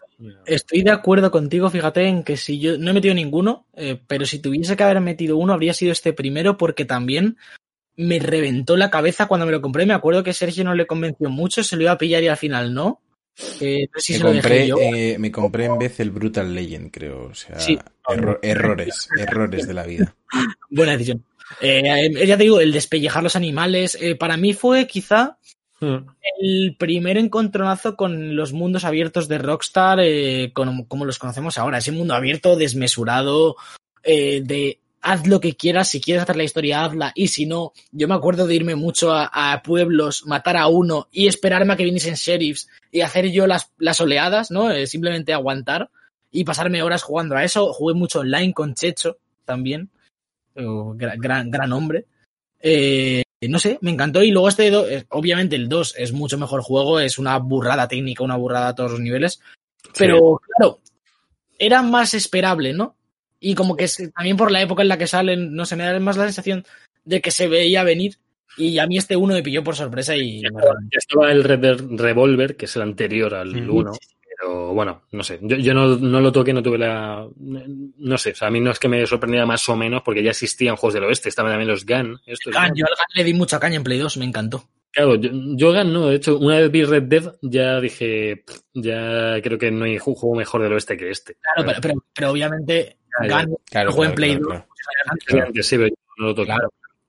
Yo Vale. en este, puerto, en este puesto 14, eh, Este perdón, en, puerto. el puesto 16, en este puesto 16, el. No, ¿eh? sí. Sí, Ya es el último. No, queda uno más. Queda otro. A mí me queda otro, vamos. A mí también. Ah, sí, sí, perdón, puesto 17. Puesto 17 yo tengo Black Ops 1. El primer Call of Duty está lista. Vale. Eh, ya sabéis que Modern Warfare 2 estará más adelante, como supondréis. Pero Sí. para mí este Black Ops, mm, en la otra línea de Call of Duty, es el que más me gusta. Eh, Black Ops 2 y Black Ops 3 me gustan, pero no tanto. Eh, todavía hay noches que me despierto a las 4 de la mañana con el sonido de la Galil en mi cabeza, que por cierto llega, que por cierto llega la Galil a Modern Warfare. No lo hemos Por dicho, cierto, pero lo he leído. Hablando de esto también, me, me llama la atención porque de, de principio, o sea, de primeras no te llamó la atención y me acuerdo ir a la... Me acuerdo que fuimos al game del Carralero en Majadahonda con nuestras dos PSPs rotas, no sé si te acuerdas. Es verdad, es verdad. Las vendimos, yo me llevé el Black Ops 1 que salía ese día y tú te reservaste como que pagaste entero el Assassin's Creed La Hermandad. Y dijiste, no, es que a mí el Black Ops no me apetece todavía, no sé qué, y luego lo pillarías en Navidad o algo así. Pero sí, sí, juegazos, juegazos. Mítico, sí, es, pues que, es que todos los juegos tienen un background que, que nos llevan a Sí, la sí, patata. Sí, sí.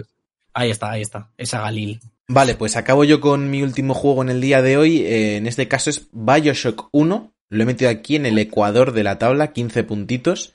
Javi lo tiene bastante más arriba, ahora nos lo va a decir. Alberto no sé si lo tiene. Yo no lo Eh, tengo, yo no lo tengo. me gustó bastante como... O sea, no le tengo más arriba porque ah, cuando lo recuerdo sí que lo veo como que tiene un pelín de trampa de que no era tan buen shooter como narrativamente. O sea, me parece mejor narrativamente que shooter. Es muy buen shooter. Sí, ¿eh? Pero no, no, no lo recuerdo como con un feeling de joder, que bien se siente esto disparando. O sea, yo podría, podría haber sido mejor. En mi opinión, no- vamos, no sé ni No cómo no era un survive horror, pero el juego no estaba hecho para que fuera cómodo de todo jugar. O sea, realmente yo creo que lo buscaban a aposta. Yo que lo he jugado como cinco o seis veces, Claro, creo que al fin.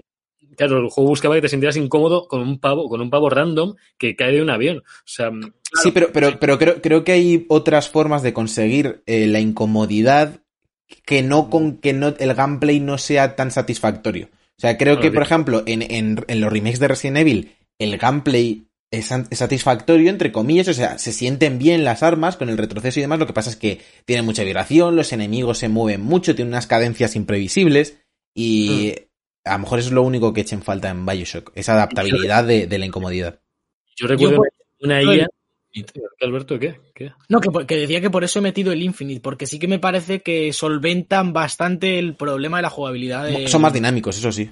Eso sí, sí. Yo Claro. Es que, yo es que tengo metidos ambos y cada uno tiene su Claro, no, propio. pero no, no tiene- no tienes Sí. el choque de la historia como. O sea, porque sí, tienes lo del dedo de Elizabeth y todo eso, pero no es como el 1. A mí el 1 me impactó mucho más. El uno impacta más. Aparte, la llegada a Rapture es brutal. De, en cuanto a momentos de videojuegos, ojo, ahí top 3 mínimo, ¿eh? Esa llegada con la cápsula y demás. Mm, No, y de cómo caes de Sí. un avión, ahí en el faro, el faro mítico de lejos. Sí, sí, sí. Yo es que este Bioshock lo, lo tengo, lo tengo que decir el, dónde lo tengo, ¿no? Puesto, ¿o no? Sí, sí, sí, tienes que decirlo. Yo tengo el top 4 a este. O sea, está en mi número 4 de la lista. Los cuatro son 27 puntazos, eh, ojo. Sí. Eh, Bioshock 1, yo en su día jugaba, jugué hasta la saciedad una demo, porque yo no tenía todavía 360 tenía ni Play 3. O sea, en ese día, ahí todavía tenía creo que Wii, creo. Eh, o tenía 360, pero no me lo iba a comprar. Y lo jugué en casa de un amigo que tenía la, tenía la demo de, en, en PlayStation 3. Y yo jugué la demo de Bioshock un mogollón de veces en su casa, que llegaba hasta, llegaba hasta cuando te vas a la primera zona, cuando cambias de zona. O sea, era todo el juego hasta cuando mm, te metías en un sitio y cambiabas de zona. Te ibas a, a la zona de jardines. Acuerdo. tren. Arcadia se llamaba, creo. Puede Sí, ser, jardín. puede ser, no me acuerdo. La demo llegaba hasta ahí, podías jugar todo hasta, hasta Arcadia, estaba bastante bien. Y es que mm, la ambientación me metió tanto, era un juego tan... Veías al Big Daddy y decías, ¿qué cojones son los Big Daddy? Porque hay una niña pequeña. La narrativa tenía tan buena pinta que luego además, claro, luego veías armas antiguas, que es un revólver, que es una escopeta, que si la ametralladora. Son armas todas muy normales, luego había cosas más chulas al final, había, había una ballesta, había un, una especie de, de rayo láser químico que estaba genial. Pero yo es que recuerdo, ya te digo, la jugabilidad no es lo que más me importó en ese juego. O sea, no, ni para bien ni para mal. No decir, joder, que qué mal se siente ni qué bien se yo siente. estoy de acuerdo, yo estoy de acuerdo. Más jugaba, la, la inteligencia artificial me parecía que estaba bastante bien, salvo que algún enemigo a veces estaba de espaldas o, o bueno, que lo hacían por incomodar. Yo me acuerdo cuando se te empañaba la pantalla alguna vez que tenías un pavo mirándote eh, delante, que estaba hecho a posta, que no era la inteligencia artificial, que se te quedaba el tío mirando y no te pegaba. Y, y tú, quita, coño, y le, y le- y le dabas con la llave inglesa en la cara. Pero es que estaba tan bien hecho la inteligencia artificial de cada tipo de enemigo, de los que te perseguían de lejos, de los de cerca, de que venían en grupo. Los Big Daddy también estaban genial hechos. Yo es que ese juego, vamos, muy adelantado a su época, yo creo. Sí, sí, eso sí. Sí, no, sí, por eso está, por eso está aquí. sí, sí, sí, sí, por supuesto. Sí, ya, ya digo, yo no lo he metido porque quería dejar hueco un poco y, y creo que el Infinite me representaba más la saga en sí, sí que la quería tener representada. Pero sí, desde luego el Bioshock 1 eh, en su momento es un, vamos, adelantado no eh, lo siguiente a su Sí. época. Fue una locura. Ken Levine ahí hizo, hizo una locura con el juego y con Infinite lo, lo volvió a hacer de otras formas. ¿eh? O sea, Infinite tiene. Yo recuerdo, o sea, me, me gusta. O sea, el Infinite, ojo, lo tengo más arriba, ¿eh? que eso luego ya lo hablaré. Pero es que cada uno me marcó de una forma distinta. Es que eran juegos que, eh, no sé, su propia naturaleza venía marcada por las circunstancias, por, no sé, el Columbia, Rapture, dos, dos opolo- eh, polos ¿Hablabais- Hablabais de la llegada a Rapture, la llegada a Columbia también es de que te pegas un tiro en la cara 10 veces. Sí, a mí es supo, supo hacer en los dos juegos una llegada brutal a, a la zona. Y una- Las nubes. O sea, yo es una historia que de película me la vería, vamos, pero corriendo. O sea, Hay escenas, tío, Bioshock Infinite, la escena de Elizabeth con el pájaro en la torre es que es, que es- Sí, es que tiene momentazos, tiene puntazos a nivel narrativo y yo estoy ansioso con ver qué está haciendo Ken Levine. O sea, eh, si está metido en algo también de este estilo, de, de shooter en primera persona con trama gorda o con qué está, pero bueno. Javi, siguiente juego. Estamos hablando de 7 puntos, dale tú, Javi. Sí, esto va a sorprender muchísimo, pero es el primer juego que yo jugué en un ciber con gente, con colegas, con gente con la que quedábamos para ir al ciber, pues porque nos molaba en esa época, eh, queríamos ir, estaba, pues también estaba la Dota, estaba el Battlefield, pero el juego en el que yo más veces he estado jugando con mis colegas y jugábamos equipos de 5 contra 5 o 6 contra 6, es Counter Strike, sí, sí, sí, es Counter Strike está metido en mi, en mi top 15 porque fue el, primer, fue el primer shooter tocho que yo probé en, ya de verdad, porque jugué también en Play 2 al Black, que era un pepino el juego como shooter, fue precursor de muchos shooters mejores, que sonará Black, que tenía un arma negra cayendo.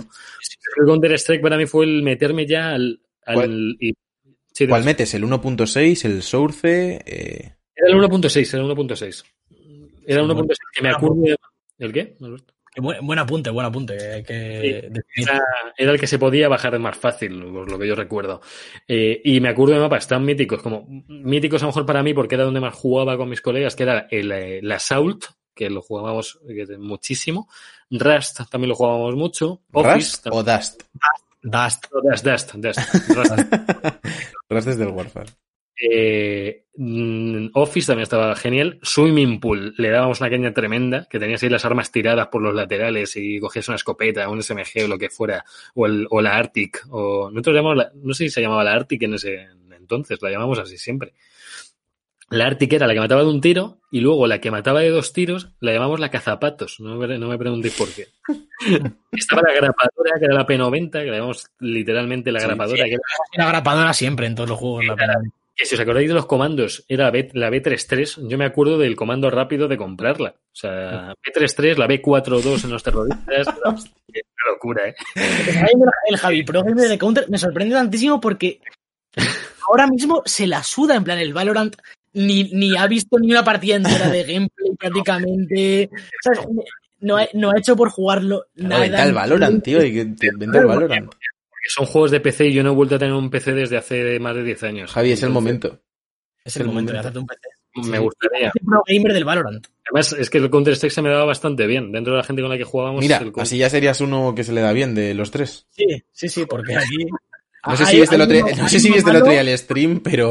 No, no, hay, hay uno malo y uno muy malo. Y entonces. no me escondo. Hay que hacer top. hay, un, hay, un, hay uno que no quiere jugar, literalmente. No, no, no, no, no quiero. No, no, no, no es que no quiera jugar, que, que me parece ilícito no querer jugar un videojuego. Es que no entiendo a la gente que quiere jugar ese juego. Voy más allá. Bueno, voy a acabar ya, ¿no? Eh, en la lista de hoy. Me parece muy poético que en mi top 1 de hoy, que realmente es el top 15, ¿no? Pero en lo más alto de hoy tenga a Skyrim, que es Oh. quizá eh, uno de los juegos que más horas le he echado enganchada máxima, probablemente el juego que más veces he empezado con diferentes clases y lo comentaba, pues no sé si era fuera o dentro de podcast, no me lo he pasado nunca, nunca he hecho la última misión de Skyrim, Joder. De- pero, pero a lo mejor le he hecho cinco partidas de 100 horas. Y al final, yo recuerdo la primera vez que lo jugué que ya no sabía cuál era la misión principal, de la pedazo lista que tenía. Y a mí eso fue lo que de Skyrim me, me volvió loco, un poco lo que hablábamos antes con Red Dead y demás. Eh, este mundo abierto estilo Bethesda, mm, a mí me pilló realmente por sorpresa y, y lo quemé, pero a un nivel que no, no tiene ningún sentido. Bueno, espérate porque está- estoy aquí colocando un poco los juegos. Me equivoqué, Justo, los he colocado al revés. Eh, vale, para hacer un repasito rápido previo a, mm, al segunda, a la segunda parte que se viene la semana que viene. Vamos a empezar, si os parece, hablando de los que se han colado en la lista por abajo. Tenemos eh, Blood, porque, porque pone Bloodborne 0 puntos. Pero bueno. Eh, se ha vuelto loco, se ha vuelto pero un poco bueno, loco. sí. pero bueno. Un segundo, un segundo. Eh, vale, tenemos eh, Gran Turismo 3, Smash Bros, LOL, Tekken, GTA 4, tenemos un montón y ya entrando en esa zona un poquito que empiezan a ser importantes, que se pueden colar en la lista final, tenemos eh, Mario Kart DS, Horizon Zero Dawn, Gears of War 1, Mafia 2, Bloodborne, FIFA 2003, Borderlands 1, Resident Evil 3, Resident Evil 7, Warfare 3, Hollow Knight, Gears of War 3, PT, Bioshock, Pokémon Zafiro, Spider-Man, ¿Que ¿Por qué está sonando, por qué está sonando la Spider-Man si ya ha salido el Spider-Man de PS4? ¿Qué puede haber la semana que viene? Jack and Daxter, Red Dead Redemption, Black Ops 1, Counter-Strike 1.6, Skyrim y arriba ya con bastantes puntos, Far Cry 3 con 33, qué bonito, qué poético, Bioshock Infinite con 38, Bioshock 1 con 42, Uncharted 4 53, Assassin's Creed 2 54 y Zelda Breath of the Wild, que de momento lidera esta clasificación de los 50 mejores videojuegos de la historia, con 58 puntos. La semana que viene, mucho más.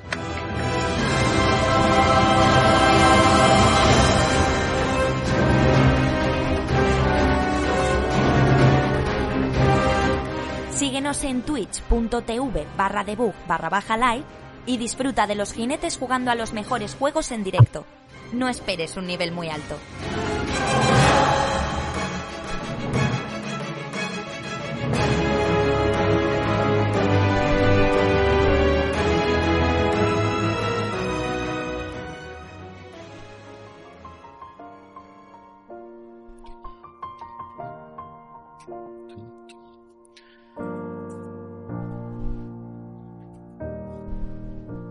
Los jueguicos. Bueno, ya estamos en esta última sección. Más juegos, ¿eh? No, no vaya a ser poco lo que ya se ha hablado hasta ahora. No sé, rápido, porque dos horas, llevamos dos horas Sí, de programa. sí, sí. Vamos a cerrar ya. Lo Miércoles rápido. 20 de mayo sale Crucible y Tesla Force United Scientist Army para PC. Eh, pues, poca cosita. Jueves 21 de mayo, Real Mist Masterpiece Edition para Switch. Eh, un remaster de una aventura de PC, imagino. Eh, Shadow Arena. se los ha leído, tío. Es que se los ha leído. Vamos, vamos al viernes 22 de mayo, que es un poco eh, la gracia esta semana, aunque tampoco va muy allá. Fast and Furious eh, Crossroads eh, para PC, Play 4 y One.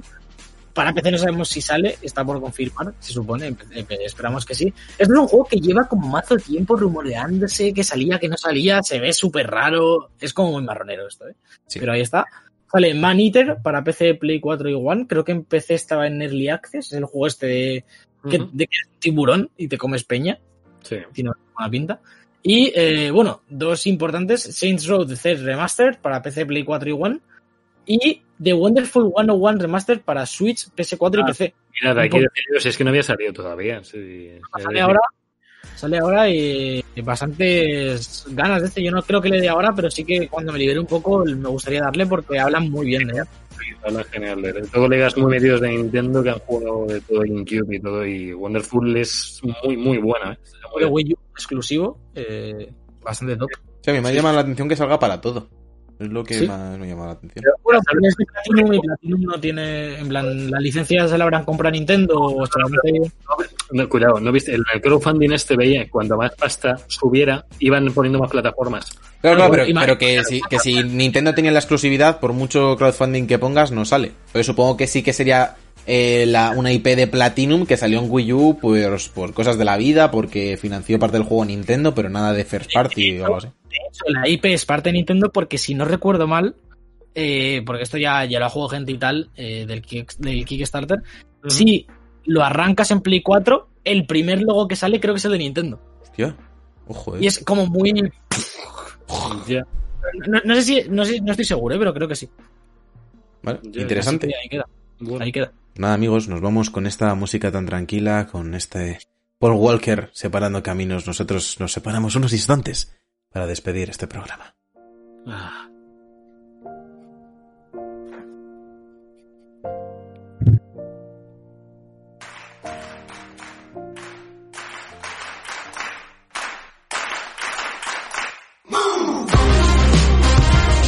Y hasta aquí este programa número 18 de la quinta temporada de The Book Life. Ha sido un placer estar con todos vosotros, como siempre, Javier López. Menudo programón, menudo podio, se nos ha quedado un poco largo, nuestros programas no suelen durar todas dos horas.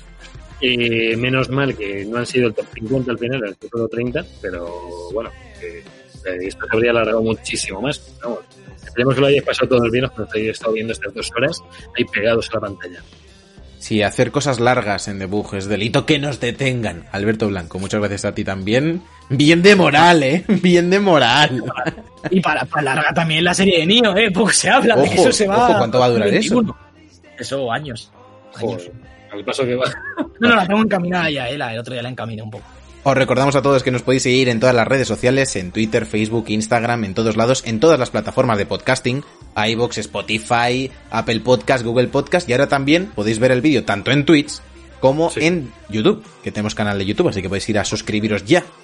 Por cierto, Sergio, antes de que finalice Dime. todo esto, molaría volver mañana a retransmitir Masterchef. Lo digo esto. A mí me gustaría. Digo, no- yo lo eché de menos. Eché de menos a Yoye, a Carla ¿Cómo, Blanco. cómo lo hice en directo para pillarte, eh? ¿Cómo lo hice en Eh, directo? vale, para- vale, vale, vale. no decir Lo no. valoraré, lo valoraré, se lo comentaré a Yoye y a Carla. Yoye nos preguntó, yo sí que lo vi con Carla, pero bueno, Sí, no sé. sí, sí. Bueno, queremos bueno, ver a la gente viéndolo con nosotros. Hace- hacednos caso que si lo veis con nosotros os engancháis a Masterchef, eso es así. No hay, no hay otra forma, no hay otra forma. Perfecto, pues a lo mejor mañana hay Masterchef, ahora lo que hay es pod- podcast, pues podcast, pues podcast. Así que os invitamos a todos que os quedéis un ratito más a que votéis vuestro juego favorito en las redes sociales y nada, nos vemos la semana que viene. Yo soy Sergio Cerqueira y esto ha sido The Book Life. Chao. Adiós.